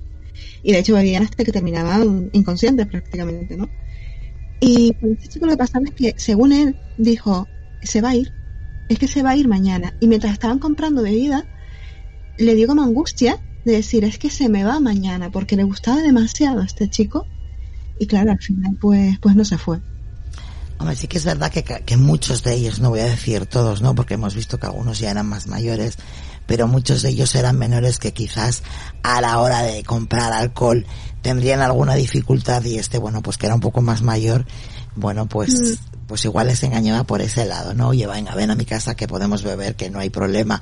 O como con el primero, ¿no? De 14 años que dice que él pensaba que tenía 17, él se le lleva con la cosa de te voy a comprar alcohol, ¿no? Claro, después el otro niño también pues le estaba tirado en la calle y los otros es que los encontraban en el pub. Eh, uno de los últimos, el último, el último. El último es que ya estaba bastante mal, incluso eh, tenía, ah, bueno, que estaba bastante borracho ya. Y una vez que llegaron a la casa aún bebieron muchísimo más. Y el chico tenía unas vendas en las muñecas porque se había sí. intentado suicidar. Y una vez que lo descuartizó, eh, cerró las bolsas con, con esas vendas. ¿No? Eh, en verdad estaba tratando con personas pues que tenían algunas pues, bueno el chico este el turista no, pero había otras pues que se consideraban marginales, tenían problemas. Sí, es verdad que, que muchos aquí- de muchos de ellos vivían en la calle, eran enfermos, bueno, pues tenían alguna enfermedad mental, eran drogadictos, entonces es verdad que sí que cogía gente mucho más débil que él. De hecho, cuando alguna vez ha cogido alguno que era más fuerte con ese problema que tuvo, ¿no? Con uno de ellos que casi, bueno, pues, pues quedó puede, temblando y diciendo, Dios mío, casi, casi muero yo, ¿no? Claro, entonces eh, por ese motivo también les tenía que emborrachar mucho, incluso darles alguna droga, porque si no, él evidentemente no iba a poder con ellos. Pasa que, bueno, cuando eran pues chavalitos de 14 o de 16 años era más sencillo, ¿no?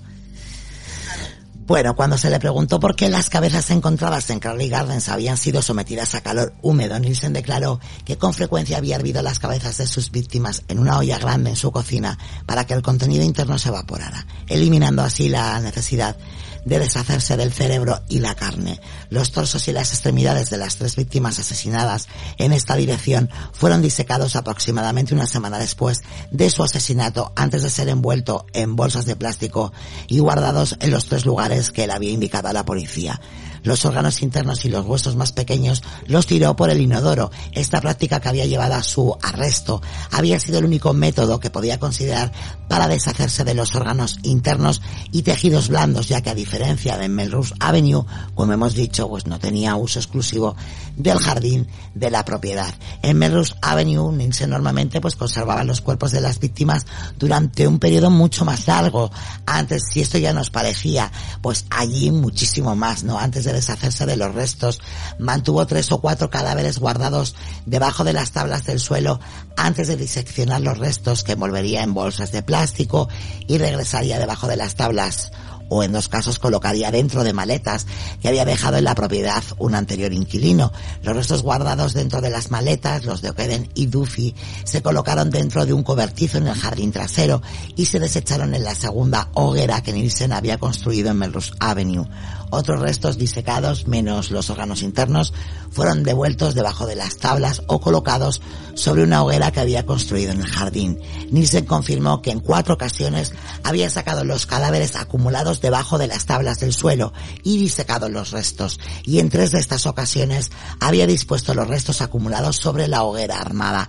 En más de una ocasión había extraído los órganos internos de los cuerpos de las víctimas y los había colocado en bolsas que luego solía arrojar detrás de una cerca para ser devoradas por la vida silvestre, donde, bueno, todos los cuerpos de las víctimas asesinadas en Melrose Avenue fueron desmembrados después de varias semanas o meses de internamiento bajo las tablas del suelo. Nielsen recordó que la putrefacción de los cuerpos de estas víctimas hacía que esta tarea fuera extremadamente vil. Recordó haber tenido que fortalecer sus nervios con whisky y haber tenido que agarrar puñados de sal para quitar los gusanos de los restos. A menudo vomitaba mientras diseccionaba los cuerpos antes de envolver los miembros desmembrados en bolsas de plástico y llevar los restos a las hogueras. No obstante, inmediatamente antes de diseccionar los cuerpos de las víctimas, Nielsen se masturbaba mientras se arrodillaba o se sentaba junto al cadáver. Este, afirmó, fue un gesto simbólico para despedirse de sus víctimas.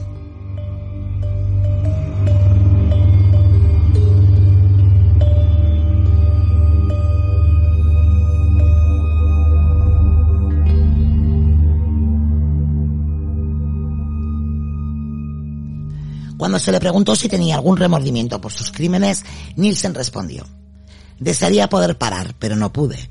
No tenía otra emoción o felicidad. También enfatizó que no le agradaba el acto de matar, sino que adoraba el arte y el acto de la muerte.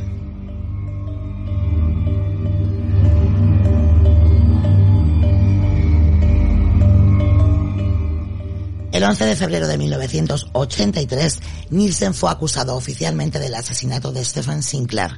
Fue trasladado a la prisión de Bristol para permanecer en prisión preventiva hasta su juicio. Según Nielsen, al ser trasladado a la prisión de Bristol en espera de juicio, su estado de ánimo era de resignación y alivio, y creía que de conformidad con la ley se le consideraría inocente hasta que se demostrara su culpabilidad. Nielsen se opuso a llevar uniforme de prisión mientras estaba en prisión preventiva en protesta por tener que usar un uniforme de prisión y lo que interpretó como infracciones de las reglas de la prisión. Nielsen amenazó con protestar contra sus condiciones de prisión preventiva, negándose a usar ropa. Como resultado de esta amenaza, no se le permitió salir de su celda.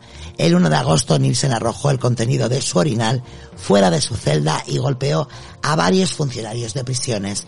Este incidente dio lugar a que Nielsen fuera declarado culpable el 9 de agosto de agredir a los funcionarios de la prisión y posteriormente pasó 56 días en régimen de aislamiento.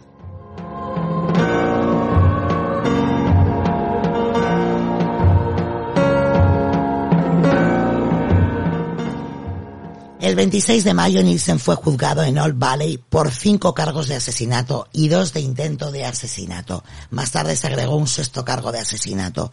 A lo largo de esta audiencia judicial, Nielsen estuvo representado por un abogado llamado Ronald Moss, a quien había destituido previamente como su representante legal el 21 de abril, antes de que Moss fuera reelegido para el cargo, después de que Nielsen se quejara a los magistrados de que no se le habían proporcionado facilidades con las que él podría montar su propia defensa.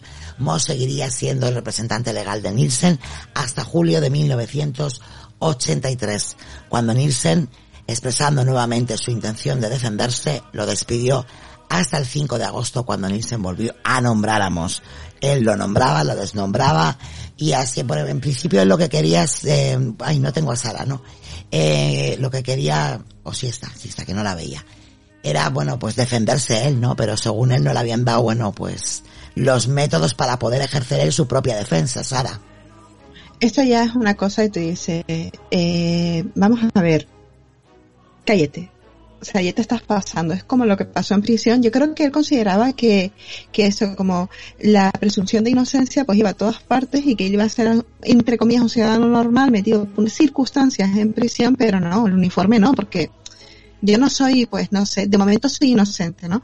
Que esto es muy curioso. A ver, mm, pero, pero Sara, de momento inocente, pero si es que él, eh, o sea, desde el primer día que le meten en el taxi le preguntan, ¿pero qué es? ¿El cadáver de una o dos personas? dice, no, no, de 15 o 16. O sea, él no se calla. En todo momento no dice, no lo he hecho, ¿no?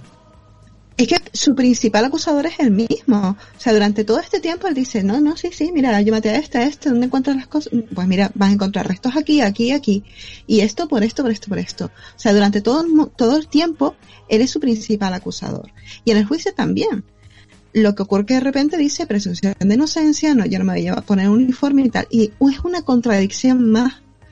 Porque realmente él eh, ni siquiera cuando empezó a hablar usó, y, eh, esperó a un abogado antes de empezar a confesar.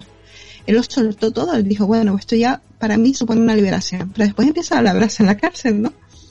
Es un hombre contradictorio, un hombre de yo quiero hacer las cosas de manera, por lo que, por lo que me parece a mí, ¿no? Un poco narcisista también. Pero además es que se le abre, de repente se le vuelve a abrir la vena sindicalista y empieza a reivindicar sus derechos de no llevar el traje, bueno, pues el de preso, ¿no? Porque todavía se supone que está en prisión preventiva y entonces él, bueno, pues empieza a hacer ahí un poquito eh, de las suyas, ¿no? Inicialmente. sí, sí, es que es un poco es un poco raro lo de este lo de este hombre pero bueno. Inicialmente Nielsen tenía la intención de declararse culpable de cada cargo de asesinato en el próximo juicio. Con el pleno consentimiento de Nielsen Ronald Moss ese abogado había preparado completamente la defensa no de este de esta persona. Cinco semanas antes de su juicio Nielsen volvió a despedir a Moss y en cambio optó por ser representado por Ralph Himes bajo cuyo consejo Nielsen acordó declararse no culpable por responsabilidad disminuida. Nielsen fue procesado el 24 de octubre de 1900 83, acusado de seis cargos de asesinato y dos de intento de asesinato. Fue juzgado en Old Valley ante el juez Crom Johnson y se declaró inocente de todos los cargos. La principal disputa entre el fiscal y el abogado defensor no era si Nielsen había matado a las víctimas, sino su estado de ánimo antes y durante los asesinatos. El fiscal Alan Green argumentó que Nielsen estaba acuerdo, tenía el control total de sus acciones y había matado con premeditación. El abogado defensor, Iván Lawrence, argumentó que Nielsen sufría de responsabilidad disminuida, lo que lo hacía incapaz de formar la, la, intención de cometer un asesinato y por lo tanto debería de ser condenado únicamente por homicidio. El fiscal abrió el caso para la corona describiendo los eventos de febrero de 1983 que llevaron a la identificación de restos humanos en los desagües de Kralin Gardens y el posterior arresto de Nielsen, el descubrimiento de tres cuerpos desmembrados en la propiedad de Nielsen, su confesión detallada y su lo que decíamos, ¿no? Al final él es el que ha confesado y él es el que ha dicho yo hacía eso, yo hacía lo otro, ¿no? Y bueno, sobre todo, bueno, pues su principal, el, los fragmentos de huesos carbonizados de, de, más de 12 personas, ¿no? Asesinadas en Melrose Avenue. Si es que además, después de todo, Sara tuvo suerte porque, porque solamente la acusaban de seis. Di que da, da lo mismo, ¿no? Pero es que eran muchas más de seis víctimas. Claro, claro Pero eh, es que en verdad, eh, es que esto fue una locura. Ya la parte del juicio, la de, pues mira, ya no me interesa que tú seas mi abogado, te, te, te, te quito, te vuelvo a coger, te vuelvo a... Porque la defensa del abogado era muy fácil. Culpable. Y ya está. Y aprovechate de los beneficios que te podamos dar, ¿no? Eh, Pero es que se enamoró del otro abogado. Y el otro abogado, por lo visto, venía listo de decir, no, mira, ya verá, vamos a decir que eh, por incapacidad que no sé qué, no sé cuánto. Y él se dejó llevar. Pero al final es que incluso él eh, ayudó a la acusación. Sí, sí. Es muy contradictorio, ¿no? Porque él ayudó a la acusación, él se confesó. Eh, es que es una persona que a mí en estos momentos digo, pero ¿por qué liar la cosa más innecesariamente, no? Pues sí. Yo no sé si en este momento él tenía ansias de, de, de, de reconocimiento de alguna forma. Es que no lo sé. ¿Tú crees, en que esta es parte, de, ¿Tú crees que es de esos asesinos, además de estos que hemos estado hablando durante tiempo, ¿no? Que al final lo que les gusta es tener esa notoriedad, el salir en la prensa, el que todo el mundo hable de él. Mm, No, pero creo que es una persona que reivindica mucho sus derechos, que reivindica mucho el a mí no me pises, a mí no, pero pero es que la encuentro muy contradictoria, la verdad es que no lo sé. Para mí, por ejemplo, es un asesino, ya lo dije, ya lo dije antes, oportunista. Sí creo que él en verdad no planificaba sus asesinatos y que ha salido al paso, como decíamos antes. Eh, ¿Tú crees que es una persona lista o una persona con suerte? Yo o sea, una persona suerte. inteligente. Yo Esto creo que, tú que, ves que todo lo hace tal. Ujú. yo creo que tuvo mucha suerte. Yo A mí que- me pasa lo mismo. Sí. Porque yo creo que él no planificaba nada, que iba un poco al paso, que tuvo suerte, que tuvo vecinos que realmente, bueno, ¿quién hace eso? Yo vuelo a podrido en algún, en algún lado de casa en mi vecina y tal, y pienso pues que se le ha muerto a lo mejor, que le ha entrado, yo que sé, algo en la casa y se le ha muerto, ¿no? O que se le ha estropeado la nevera y se le ha estropeado la carne, cualquier cosa. Me puedo llegar a pensar, ¿quién piensa que tienes un asesino en serie al lado, no? Pero tuvo muchísima suerte, en mi opinión. Y también lo que hemos dicho muchas veces, ¿a quién matas? Porque estamos viendo que en este caso son homosexuales. Cuando hicimos el caso de Dahmer era igual. Le entregaban a la víctima diciendo, bueno, estas son cosas de, de gay. Y le entregaban a la víctima que había escapado. Pues aquí te pasa tres cuartos de lo mismo. ¿Hasta qué punto eran casos que, bueno, eran adultos, pues mira, se habrá ido a tu casa, pues estará con alguien por ahí, pues, ¿no? y, y no se hizo una investigación en serio de esas desapariciones porque sí había denuncias de desapariciones en algunos casos. Vamos a Tenemos dos niños. Vamos a escuchar algo que tiene por aquí. Dime, Iron. Y ver, vamos a escuchar y ver, no la gente que está en Twitch. Recuerdo que estaba apoyado sobre mi espalda y que intentaba asfixiarme. Parecía que la cabeza me iba a estallar. Que te estrangulen no es agradable. Pero Nielsen no había terminado con Cal. Me levantó de la cama y me llevó al cuarto de baño.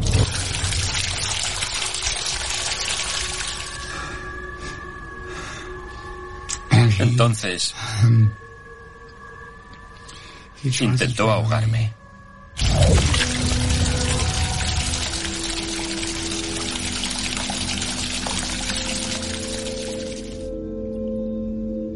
Aunque parezca increíble, Cal sobrevivió a esa terrible experiencia.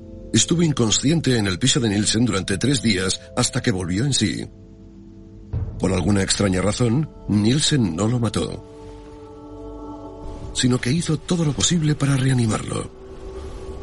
Fue una reacción extraña que sigue desconcertando a Cal. Sabía que estaba vivo porque me reanimó. La gran pregunta que me planteo es la siguiente. ¿Era mi asesino o mi salvador? Esa es mi batalla interior. ¿Me mató o me salvó? Gracias. ¿Qué es lo que decíamos antes, no? Me mató, me salvó. Hombre, pues evidentemente te intentó matar, pero no sé por qué.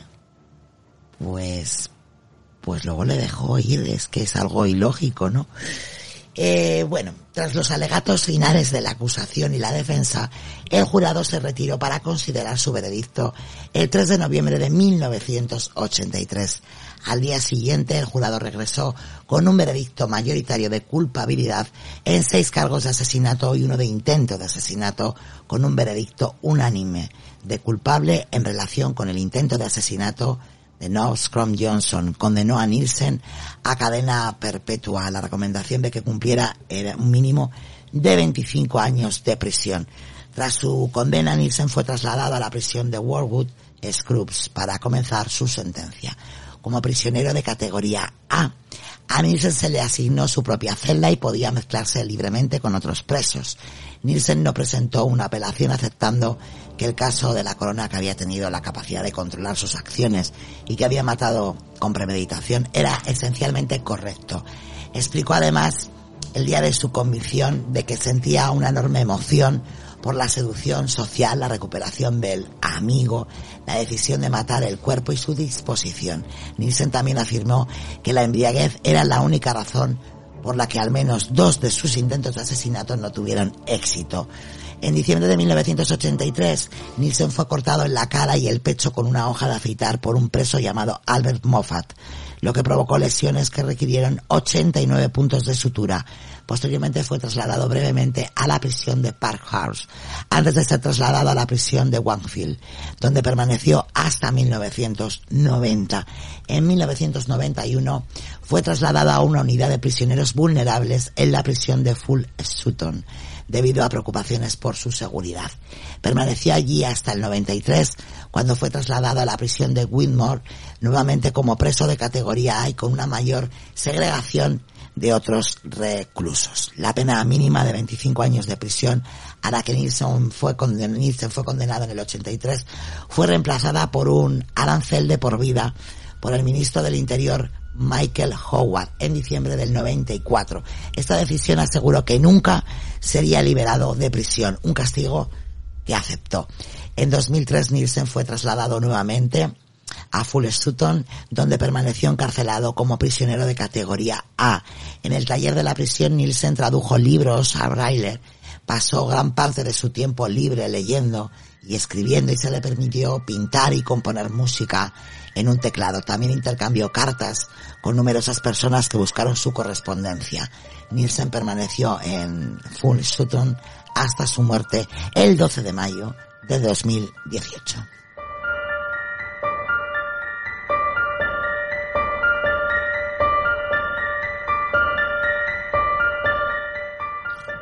Bueno, dice, aceptó, ¿no? La decisión del jurado. ¿Qué remedio le queda? De todas maneras, Podías el- apelar lo que tú quisieras. Y pero- el amigo nunca se enteró. Yo, Alfrino. ¿Cómo? El, el amigo sospechaba algo. Claro, Ya, sí, lo he pero- antes. Ya, ya, no pero- vivía con él, o sea, Claro. eh, es que eso es algo que sale en el documental que dice, es que a mí me dicen, pues eso, tú no sabías nada, pero es que nunca se te ocurrió mirar, pero es que eso ocurrió cuando él ya se había ido, no vivía con él. Claro, es que no, que, que él no va a buscar porque no había cadáveres que buscar, no olía a nada, porque que- a qué va a oler. Si es que además es cuando ellos se trasladan, o sea, ahí no han llegado, a- él no, no llegó a matar ahí hasta que este chico no se fue. Claro. Yo tengo entendido por el documental este de que él, una vez que quiso entrar, no sé si fue una expareja o lo que Sí, sea. claro, esta eh, persona él, es la- le dijo que no, él le dijo que no iban, no le dejaba entrar. Sí. A él le pareció raro y cuando lo, detu- lo detuvieron, él, lo que dice, lo que comentan en este documental, de que él ya sabía quién era, a quién habían detenido. Sí, sí, lo ha contado antes, lo ha contado antes Sara, ¿no? Que él llama a la puerta y tal, y además, bueno, ya había dicho yo antes que cuando, bueno, salió las noticias, él sabía perfectamente de quién, de quién estaba hablando, ¿no? Eh, sí que es verdad que, bueno, le meten en un módulo un tanto, bueno, al principio tiene esas, eh, bueno, pues ese ataque por parte de otro preso, pero luego, bueno, pues tiene su protección, de hecho vive hasta el 2018, y bueno, pues no vive mal, ¿no? Dentro de la prisión. O- Sara. no, A ver, no, no solo no vive mal, sino que vive constantemente quejándose. Sí, a ver, eso es una tónica en su vida. Quiero decir, la vena sindicalista, Lucas la lleva hasta el final, ¿no? Él va a protestar por todo y por los derechos de todos, menos por los de los que él mató. Esos no tenían ningún derecho. Lo que eh, no fue en 2003, 2006, por ahí, que encontrar, al final mm, le, cancelaron la condena, la libertad de esa, y, y era todo, vamos, que iba a estar siempre metido preso por uno, uno de los casos suyos que le pusieron nombre. Eh, sí, sí, lo he contado, ¿no? Y entonces él tendría que haber sido liberado eh, a los 25 años, pero bueno, pues eh, fue en el 80 y fue en el 83 cuando le condenan y en el 94 es cuando el ministro del Interior, Michael Howard, decide que no, que no va a ser liberado nunca y bueno, dice un castigo que aceptó, ¿no? Os he contado, claro, qué remedio. A ver, como para no aceptarlo, quiero decir, es lo que hay. Eh, tenía, tenía mucha frialdad de este hombre, pero mm, demasiada, vamos. Yo ya no sé si era frío, quiero decir, al final, él los mata cuando realmente están inconscientes, porque están borrachos perdidos y para ellos, eh, para él son como muñecos. Pero todos De son hecho, jovencitos también. Claro, de hecho es lo que decía antes Sara, ¿no? Que lo decía por ahí en el, en el chat, era su ideal, ¿no? Jóvenes y delgados, llegaba a maquillar los cuerpos para borrar imperfecciones, que es lo que os he contado antes. Los tenía cosificados y al final eran como sus muñecos. Totalmente. De hecho, yo cuando estaba leyendo el caso, cada vez que decían lo del armario, lo debajo de las tablas, yo decía, los está guardando. Es como si eh, lo guardara, como si tú tuvieras, pues, yo qué sé, no voy a decir una muñeca hinchable, pero tres cuartos de lo mismo. La coges, la usas y después la guardas. Y eso es lo que hacía él prácticamente. Cogía sus cosas, sus muñecos, las guardaba y, y cuando les hacía falta los volvía a coger. Y cuando Yo estaban estropeados, sí, cuando estaban estropeados se buscaba otro. Esto es, es Exactamente, así. ¿sabes? Y después, pues nada, pues hay que tirarlo. Es, es Es cierto. frío. Es que yo he leído por ahí, sádico. No, en mi a mi forma de ver no es sádico. Es una, de hecho, los mata relativamente rápido. ¿No? No se Eh, enseña, y- eso es cierto. A ver, el No, no, no. ensañamiento viene después de la muerte, ¿no? Porque es verdad que con todo lo que lo que hace, porque los tiene allí, los saca, los mete, y luego ya los descuartiza, los bueno. Claro. Al final, en la forma de deshacerse, ¿no? Del cadáver, sí que bueno, pues es, es muy cruel. Eh, por- Exactamente. La crueldad esa de, del uso que hace también de, de los cuerpos y tal, y que no, porque era necrófilo. Claro, por supuesto, sí, sí. Sí, porque a ver, él yo creo que quería huir un poco de esa etiqueta de la necrofilia con el hecho de decir no hay penetración, ¿eh? Pero al final tiene relaciones, me da igual de qué manera. Eso es lo que pensé yo en todo el programa Sonia. Digo, eso es necrofilia. eh, Que era tener sexo directa o indirectamente, pero es necrofilia. Sí, al final tiene sexo, ¿no? Necrofilia es, una, es tener sexo con un cadáver. Claro, Vamos, nadie te ah, dice que tiene que haber penetración, al final Eso es. tener sexo, o sea, el acto de, de, de tener sexo, da igual de qué manera, Vale. ¿no? Lo, lo, lo- lo indignante, o por decirlo de esa manera, es como lo- los iba almacenando por ahí por la casa. Mm, En el documental comentaban de que había medio cuerpo en, un ca- en el cajón de- del cuarto baño. Sí, sí, Ah, llegó a- el primero creo que fue, uno de ellos estuvo el cuerpo como seis meses, ¿no? sí, sí, ha tenido, ha tenido cuerpos hasta ocho meses, Joder. sí. Sí, no, sí, sí, sí. Y, o- y cuando se llega a cancelar- los vecinos, Otros muy poco tiempo, porque depende de cómo... igual porque les cogía cariño, porque esta gente es así de rara. A ver, es que mm, no solamente los tenía ahí, sino que algunos, por ejemplo, el, el segundo se ponía a ver la tele con él, el chico este un turista se ponía a ver la tele con él, lo sacaba, lo, lo sentaba y se ponía a ver la tele con él, les Claro. hablaba. No solamente es el Y- hecho de y tener... tenía- Sí, Sara, no solamente es el hecho de tenerlos al final, bueno, pues ahí semienterrados, ¿no? Debajo de las tablas del, del piso, sino el hecho de, bueno, pues tener una convivencia con ellos. Venga, ahora te saco del armario, te pongo a ver la tele, o ahora te maquillo, ahora... Yo creo final- que los, los mataba para, obviamente, para poder hacer mm, con los cuerpos lo que él quería. O sea, los, los utilizaba como si fueran muñecos. Sí, él decía, ¿no? muerte. Sí. Dime, Sara.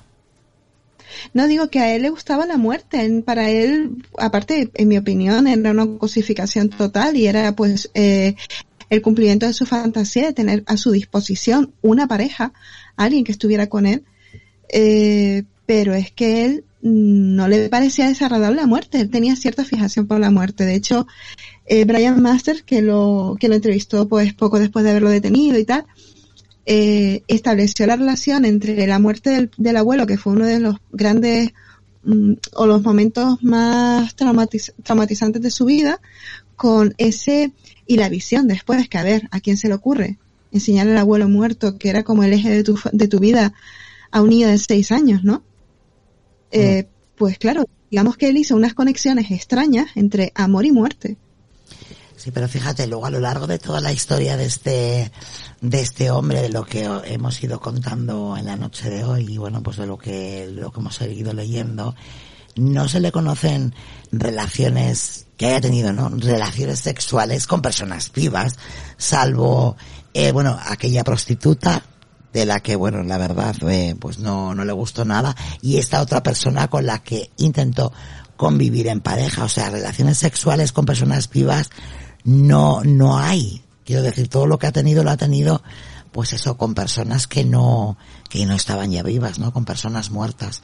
Entonces, no sé si es por, por la inseguridad. Él también mata por, porque no quiere quedarse solo, él lo dice al principio, ¿no? Eh, pues que mataba porque no, no quería que por la mañana se levantaran y, y, ya si te he visto no me acuerdo, ¿no? Este sexo de una noche, ¿no? No sé si mata porque él es inseguro, porque no quiere quedarse solo, porque necesita siempre tener la compañía de alguien y piensa, eh, bueno, pues que por sus propios métodos no las va a tener. Pero la verdad que era un tío que te podría gustar más o menos, pero él tenía su cierto éxito porque, oye, pues jóvenes o no, pero se iban con él. Sí, sí, sí. Además que todos con lo mismo, o sea, se iban a uh, a beber, pero después se quedaban a dormir. Uh -huh. O sea, en principio no vemos que sea una persona que en principio pues te pueda causar, digamos, desconfianza. De hecho, es que es lo que te estoy diciendo, se quedaban a dormir tranquilamente hasta que, bueno, pues uno pues, alguno pues se despertó eh, mientras era estrangulado, pero realmente no parecía, de hecho, su, eh, el chico este con el que convivió lo decía, nunca había sido una persona agresiva, es verdad que después hubo tensiones, que discutían mucho y que le, pues, que le recriminaba muchas cosas al final, ¿no? Pero realmente no es que hubiera violencia, no es que hubiera agresividad y por eso ese comportamiento de decirle simplemente no, no vas a entrar, pero no había agresividad, claro, no había agresividad con esta persona con la que llegó a convivir porque posiblemente no era el, lo idóneo que él buscaba, ¿no? Eh, decíamos antes, ¿no? Que fueran débiles, que fueran más jóvenes, que fueran posiblemente este chico no reunía esas condiciones y por eso, eh, claro, en realidad él se pone agresivo cuando, cuando los tiene inconscientes ya. O sea, no de tú a tú. En ese momento, en ese momento es el, es el momento de, de, que sabe lo que va a hacer y ya se excita. Uh -huh porque esto es el cumplimiento de una fantasía que la lleva al final pues a sus últimos términos. Claro, bueno, y la suerte que tuvo es eh, que la primera vez que pasó la policía, como habéis comentado, eh, no se dieron cuenta porque mira como segundo policía sí que se da cuenta de que ese olor no es algo normal, es que es de carne putrefacta. En el primer piso se tendrían que haber dado cuenta de ese olor, no se dieron cuenta y encima eran personas que eran fuera de, eh, de, de, la región, no, no eran de ahí, o sea, eran eh, gente o gente muy muy pobre, que algunos de ellos pues sí que viajaron a Inglaterra a, a buscar nuevos horizontes y tener una vida mejor, pero otros venían de vacaciones, o sea, de pasada. No eran gente de ahí. También, él tuvo bastante suerte con eso. El tema es que también una de las declaraciones que él supuestamente comenta eh, es de que suerte que lo pillaron, porque si no, vete a saber tú cuántos serían más. Es que te iba matando y parecía que tuviera el crimen perfecto y como le pillan de, de, esa manera tan absurda. No, no, y además es eso. ¿A cuántos ha matado usted? ¿A uno o dos? No, a quince o diecisiete, no me acuerdo bien. Pero me van tirando del hilo, él, o sea, él no se lo suelta todo de golpe, él va soltando poquito a poco. No, no, pero además no hace falta que le pregunten mucho, eh, a este señor le gustaba mucho hablar, quiero decir, o sea, que él te contaba, no hacía que le preguntaras tampoco tanto, eh, si hay 30 horas de, de, bueno, pues de grabaciones de, de sus declaraciones, pero cualquier otro asesino tendría muchísimas más horas negando yo no he sido, yo no he sido, o esto no es lo que parece. Pero bueno, él lo contaba y, y no tenía ningún problema.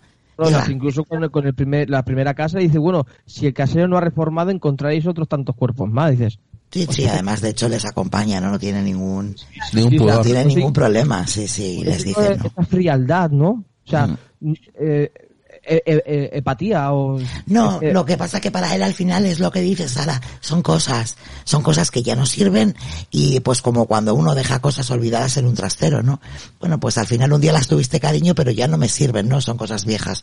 Pues para él, para él es lo mismo, esto ya un día yo te he tenido, me ha gustado mucho estar contigo, pero como ya no me sirves, y además pues es lo que te decía antes, Ira, De tuvo cadáveres ocho, ocho meses, Ya. pero tuvo otros de los que a las dos semanas eh, enseguida los, los se los quitaba de en medio, pues porque, a ver, se descomponían antes, pues por muchas cosas, ¿no? Humedades. Ya sabemos lo que es el cuerpo. Entonces enseguida se deshacía de ellos, no jugaba, no tenía ese, no tenía ese acto del jugueteo que él, a él le gustaba, ¿no? El que, él lo que quería llegar era del trabajo y poder abrir el armario y sacar el muerto de turno y no encontrarse solo. Claro, cuando le pillaron a él no tenía un cuerpo de... El más viejo que tenía era de 18 meses, Sí, que lleva muerto. sí. Sí, sí, y, sí, sí. luego, y luego aquel reciente que lo tenían en un baúl que este estaba con las, per- con las piernas medio seccionadas. Lo que también me sorprende es que a la hora de la autopsia, por lo menos en este documental comentaban, de que la precisión de, de, de que se me ha ido la palabra, mm, para cortarle las extremidades, que era mm, bastante perfecta. O sea, Hombre, la primera vez se supone que no, pues claro, después de 14, 15, 17, Ya pues el empiezas hombre a ya había adquirido- una cierta experiencia. carnicero. Él Claro. cuando, cuando estuvo en el ejército fue eh, estuvo de cocinero Claro. en el ejército y había aprendido porque había sido carnicero, le habían enseñado a cortar. Él y sabía él sabía dónde cortar. Claro. hombre, hombre, pues mira, se obstruían la- los desagües, eso no se lo enseñaron. Pero él No, no, no, sabía. aparte, lo bueno es que hasta incluso en algunas ocasiones metía los cuerpos en las ollas y los los, los mm, cocía ahí al máximo para separar la carne del hueso. Y ir poco, poco a poco, ir, mitien- ir metiendo en el váter trozos de carne. muy Es que la inteligente. necesidad, No, muy inteligente ahí no fue. No. Se tomó No. mucho tiempo para deshacerse del cuerpo, pero no eligió el mejor método. No, no, esa Eh, él no era bueno deshaciéndose de los cuerpos. No, no. Hasta hacer las hogueras y tal era un peligro que estaba corriendo constantemente. El tener el cuerpo en su casa era un peligro que estaba corriendo constantemente. Y mató mucha Porque gente en muy poco tiempo, eh. Quiero decir, a ver, fueron muy poco, eh, no, no fueron muchos años, eh, lo que él usa para matar a toda esta gente. Quiero decir, es verdad que una vez que uno huele ese, ese olor a muerte, creo que además un policía que está ya cansado, ¿no? De, de ver este tipo de cosas, no sé cómo al abrir la puerta la primera vez, pues no les viene el olor. Por ahí decía antes Arnau, pero nadie huele, nadie, pues, y decía Edgar, todo el mundo tenemos vecinos con malos olores o que hacen ruido. Hombre, pues sí, todo el mundo hay vecinos con malos olores, pero yo creo que ese olor a muerte es algo especial, ¿no? Sí. Es como eh, cuando pasas por un contenedor y hueles a, a- a gato muerto, pues igual. O sea, Yo creo que es algo especial, sí, Es un olor bastante y que dura mucho sí, cierto. tiempo. Aunque limpies, dura mucho tiempo. Claro, Se es que- queda, se queda. Lo la que ocurre es última- que es una persona que ha tenido suerte. Sí, Es que la última casa, suerte que tuvo en el ático. Pero en el primer piso no estaba en un ático. Ahí No. los vecinos se tendrían que dar cuenta sí o sí. Porque claro, en el ático estás arriba del todo y dices, bueno, la gente no se va a enterar los que viven abajo. Pero es que No, pero ese olor, ese olor tiene que, no, ese olor lo tiene que llenar todo. O sea, hemos visto casos muy parecidos. Es que yo creo que es una, es la autonegación. Es decir, mira, vamos a justificarlo. O sea, yo realmente si me pasa algo así, estoy segura que yo justificaría esos olores y justificaría tal. Se ha estropeado algo, se le ha estropeado, pues tenía carne en la, en la nevera y se le ha estropeado. Eh, pues mira, mm, se le ha metido una rata y se le ha muerto detrás de algún lado. Cualquier cosa. Pero tú lo que no vas a pensar es, tiene un cuerpo descomponiéndose en el armario. hombre, no lo piensas. A a lo mejor son Tú puedes justificar, a ver, a ver, tú puedes justificar que a tu vecina, a tu vecina se le haya roto el congelador y que toda la carne que tenía allí se la ha podrido, ¿vale? Eso puede ser que le pase a la, a la mujer una vez. Pero claro, cuando esos olores ya duran 18 meses, es mucha carne para una familia, a ver si me entiendes. Sí, sí, sí, sí. Claro. Yo estoy de acuerdo con vosotros ahí, ¿eh? Entonces es un poco raro. Es un poco raro. Dice, no, no muy bien qué, qué es lo que pasaba por ahí. Red. De hecho, él decía que en, la- en el otro apartamento él tenía que estar constantemente con ambientadores e insecticidas. ¿no? Claro, es que eso Pero tiene que oler, por mucho que te quite los muertos de encima, nunca mejor dicho, Sí. eso tiene que oler, joder. mira, por mucho ambientador que tú le pongas a la carne podrida, sigue También sigue- sigue oliendo. No, huele peor, porque Eh, huele a eh, ambientador y a carne podrida. Ya, lo que- por eso no sé, recuerdo, por eso no sé que la gente no, Es raro. nadie, nadie se haya enterado de los sí. olores. Pero lo hemos visto muchísimas veces. Esto lo hemos visto muchísimas veces con eh, Dahmer, con... Es que a mí me recuerda este mucho también a John Christie y a Dahmer.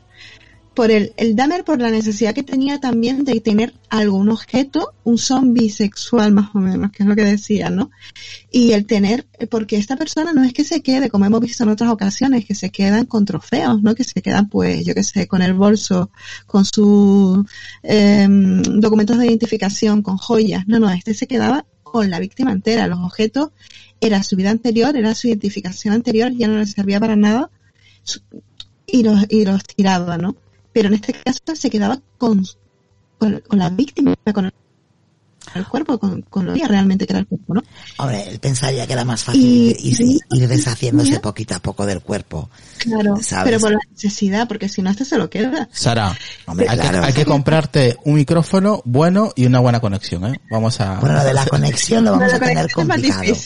Podemos, podemos comprarle una buena, con lo que ganamos del podcast, podemos comprarle una buena casa eh, que esté situada en otro sitio donde, Donde haya haya- conexión estupenda Sí, claro. y luego ya el micro si eso que se lo compre ella. Claro, Oye, pero los gusanos esos también crean las moscas estas negras, ¿no? Que son Pues las que allí, a ver, aquello sería un zoológico, este Lucas. Tú imagínate lo que puede salir de allí. En fin, mm, vamos a de dejar hablar el de tema de animalitos Y de cuerpos. y de y- cuerpos y yo creo que ha quedado muy claro eh, quién era este señor, el asesino de la corbata. La verdad es que impresionante lo que hacía. Hay que... Hay que, eso, ver esta eh, Asesinos en Serie, Dennis Nielsen, yo creo que Sí, está ya está. muy bien. Lo está, en la, está en la descripción, siempre decimos. Sí. En la descripción es- tenéis ahí las fuentes, eh, el vídeo, la música que nos ha pasado Sara, Que no la hemos podido no la hemos poner, podido poner por el tema del copyright, por supuesto, pero ahí lo tenéis en la descripción y también tenéis este episodio. Que dura 45 minutos, 44 minutos de Asesinos en Serie de Dennis Lin- Linsen. Nielsen. Ujú, Sí que lo Ah, tenéis eh, también. Antes comentó Sara, Sí. eh, no sé si lo ha comentado en directo, de que existe la serie. Yo estaba buscando información sobre la serie y como comentó antes Sara es de la ITV, o sea, de la ATV, y es, es una, una miniserie de tres episodios. Lo que no estoy encontrando dónde se puede ver. Pero bueno, la, en la ATV sí que se podría ver. No Se es- llama DES. D-E-S. DES. Exacto. Des, D-E-S. La verdad es que el actor que encarna el personaje es igualito que él. Es igualito. Yo por ahí le pasé a, a Israel la portada de lo que es, bueno, Sí, ya lo hemos, la- lo hemos estado poniendo, sí. Y además que tiene, por lo visto, tiene muy buenas críticas la actuación de, Sí. del actor, se me ha vuelto a olvidar el nombre. El, de Doctor Who, sí. Sí, que ha hecho, fue un Doctor Who. Sí. Es que es igualito. Hay, pa- hay escenas en las que, no sé si le ha pasado la foto y tal, es que es igualito en la, fo- en la foto, o sea, es igualito. Sí, se parece, se parece mucho. Pues nada, habrá que, habrá que verla que seguro que lo explica muchísimo mejor que, que nosotros y bueno, pues, pues poner eh, movimiento, ¿no? A este asesino que os hemos contado la noche del sábado de hoy. Y yo creo que hasta aquí, chicos. Mm, yo pregunto, ¿vais a hacer algún especial para ¿De el quién? 31 de octubre? Pues de aquí al 31 de octubre Pues todavía faltan 15 días más o Faltan menos. 15 días. Justamente sábado, ¿eh? Justamente sábado.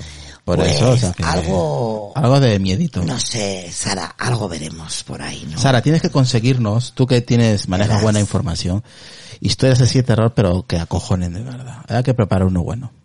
Sara nos ¿Qué va a traer terror ¿Qué japonés.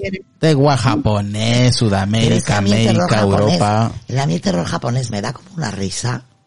Bueno, Claro, porque es que lo A ver, ¿qué quiere? Historias de verdad, leyenda, de- un, un, un, Demon- un mix, un mix. vampiros, ¿qué quieres? Un Dime lo que mix. quieres y yo te busco. Un mix y voy a, voy a ver si puedo traer a Borja, que seguramente tiene muchas historias. a mí de verdad me gustan más que de ficción, ¿eh? Yo un mix, yo haría bueno. eh, historias verdaderas y historias... Cosas de verdad. ¿Alguna misa negra? Sí, También, no está mal. No está mal. Sacrificios verdaderos. Bueno, luego eso lo hablamos luego, porque claro, si dais aquí todas las ideas, luego Sí, no pero bueno, pues vamos a hacer aquí Porque un son buen- la gente mucho de copiar. Sí. Estamos creando hype. Ay, Eso es, es- eso, sino que Sona no sabe lo que es No, hype. no, pero tú- Sona no, no, quiere no, no. decir nada hasta que emita Yo y no. no. puede ser porque la gente no Pero Saba- Sara sabe que luego nos copian, Sara. bueno, Totalmente, ¿Ves? totalmente. ¿Ves? yo avanzaría cositas pues porque vais a preparar algo, me imagino. Y así ya creas hype y la gente ya se conecta para ese sábado. Pues eso, ¿Y si, pa- hype. ¿Y si qué pasa si luego no, no, no publican nada? ¿Qué pasa? Pero a ver, no se puede decir creamos expectativas. Que jai, ni hoy, ni hui. Ahora todo el mundo aquí habla en inglés, Lucas. Ya, ya, ya, ya. Después creamos hype. Ni jai. Aquí lo que estamos haciendo es un cebo. Lo que, lo que en periodismo se dice vamos a un cebo. Jai, ni jai, ni hoy. Esta gente, si somos, a ver, ¿de dónde somos nosotros? No, pero es así. Pues nada, esto estamos cebando, cebando el programa del 31, ni más ni menos. En fin, Lucas, despídete. Pues nada, creo que también que la, la serie esta que he comentado yo que también Tú comentaba pesado Sara, con la serie del tío. creo que está hecha mediante el, eh, un libro de un experto criminólogo o algo así, por ahí he leído, no, no estoy yo seguro ahora, algo así he leído. Y nada, mm, la verdad que un, un episodio bastante interesante, es mm, conocer un poco más mm, el, el despropósito en este caso de este ser humano. Y poco más. Amiga, te toca. Amigas en la noche. ¿A qué son las amigas? Nos hemos confundido de programa, creo. Bueno, eh, la verdad es que esta es lo que decíamos, estamos diciendo últimamente. eh, encontramos uno y después encontramos uno que lo supera. Muy Y interesante, que, vamos a seguir así, ¿eh? muy interesante el de la próxima semana. Muy interesante el de la próxima semana. Sí, Creando hype. muy, muy interesante también. Sí, Interesantísimo. Interesantísimo. Que después nos ¿Como este? por Pero nosotros aquí creando, siendo originales. Como este, diferente, otro método de deshacerse de los cuerpos. Mm, diferente, Efectivo. muy efectivo. Más que este. Sí, sí, muchísimo más. Vamos, eso es, o eso es una Más maravilla. organizado. mm, mm. ¿Cómo dices? Más organizado. mm. Bueno, organizado, organizado no sé, pero era más, Pero más listo a la hora de deshacerse, de- aparte que lo tenía muy a mano, entonces dice, pues aquí mismo. Pues, mucho más metódico. vale. Pues, pues ahí lo dejamos. Simone se lleva las manos a la cabeza. Dios mío, ¿qué traían estas mujeres? Pues, estas mujeres y estos hombres, ¿verdad?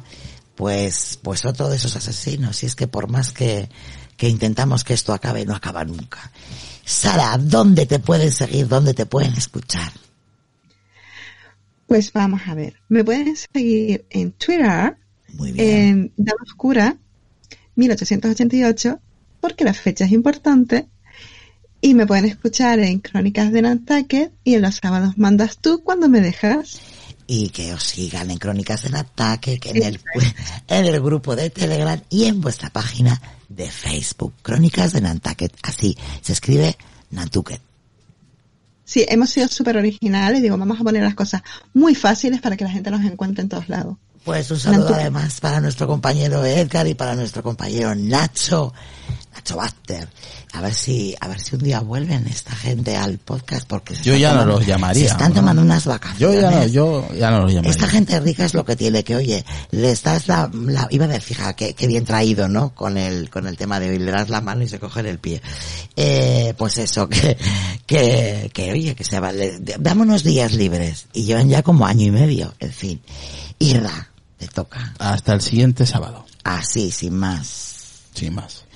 Bueno, pues nada, a mí me podéis seguir en Twitter, arroba Sony es con doble X uno.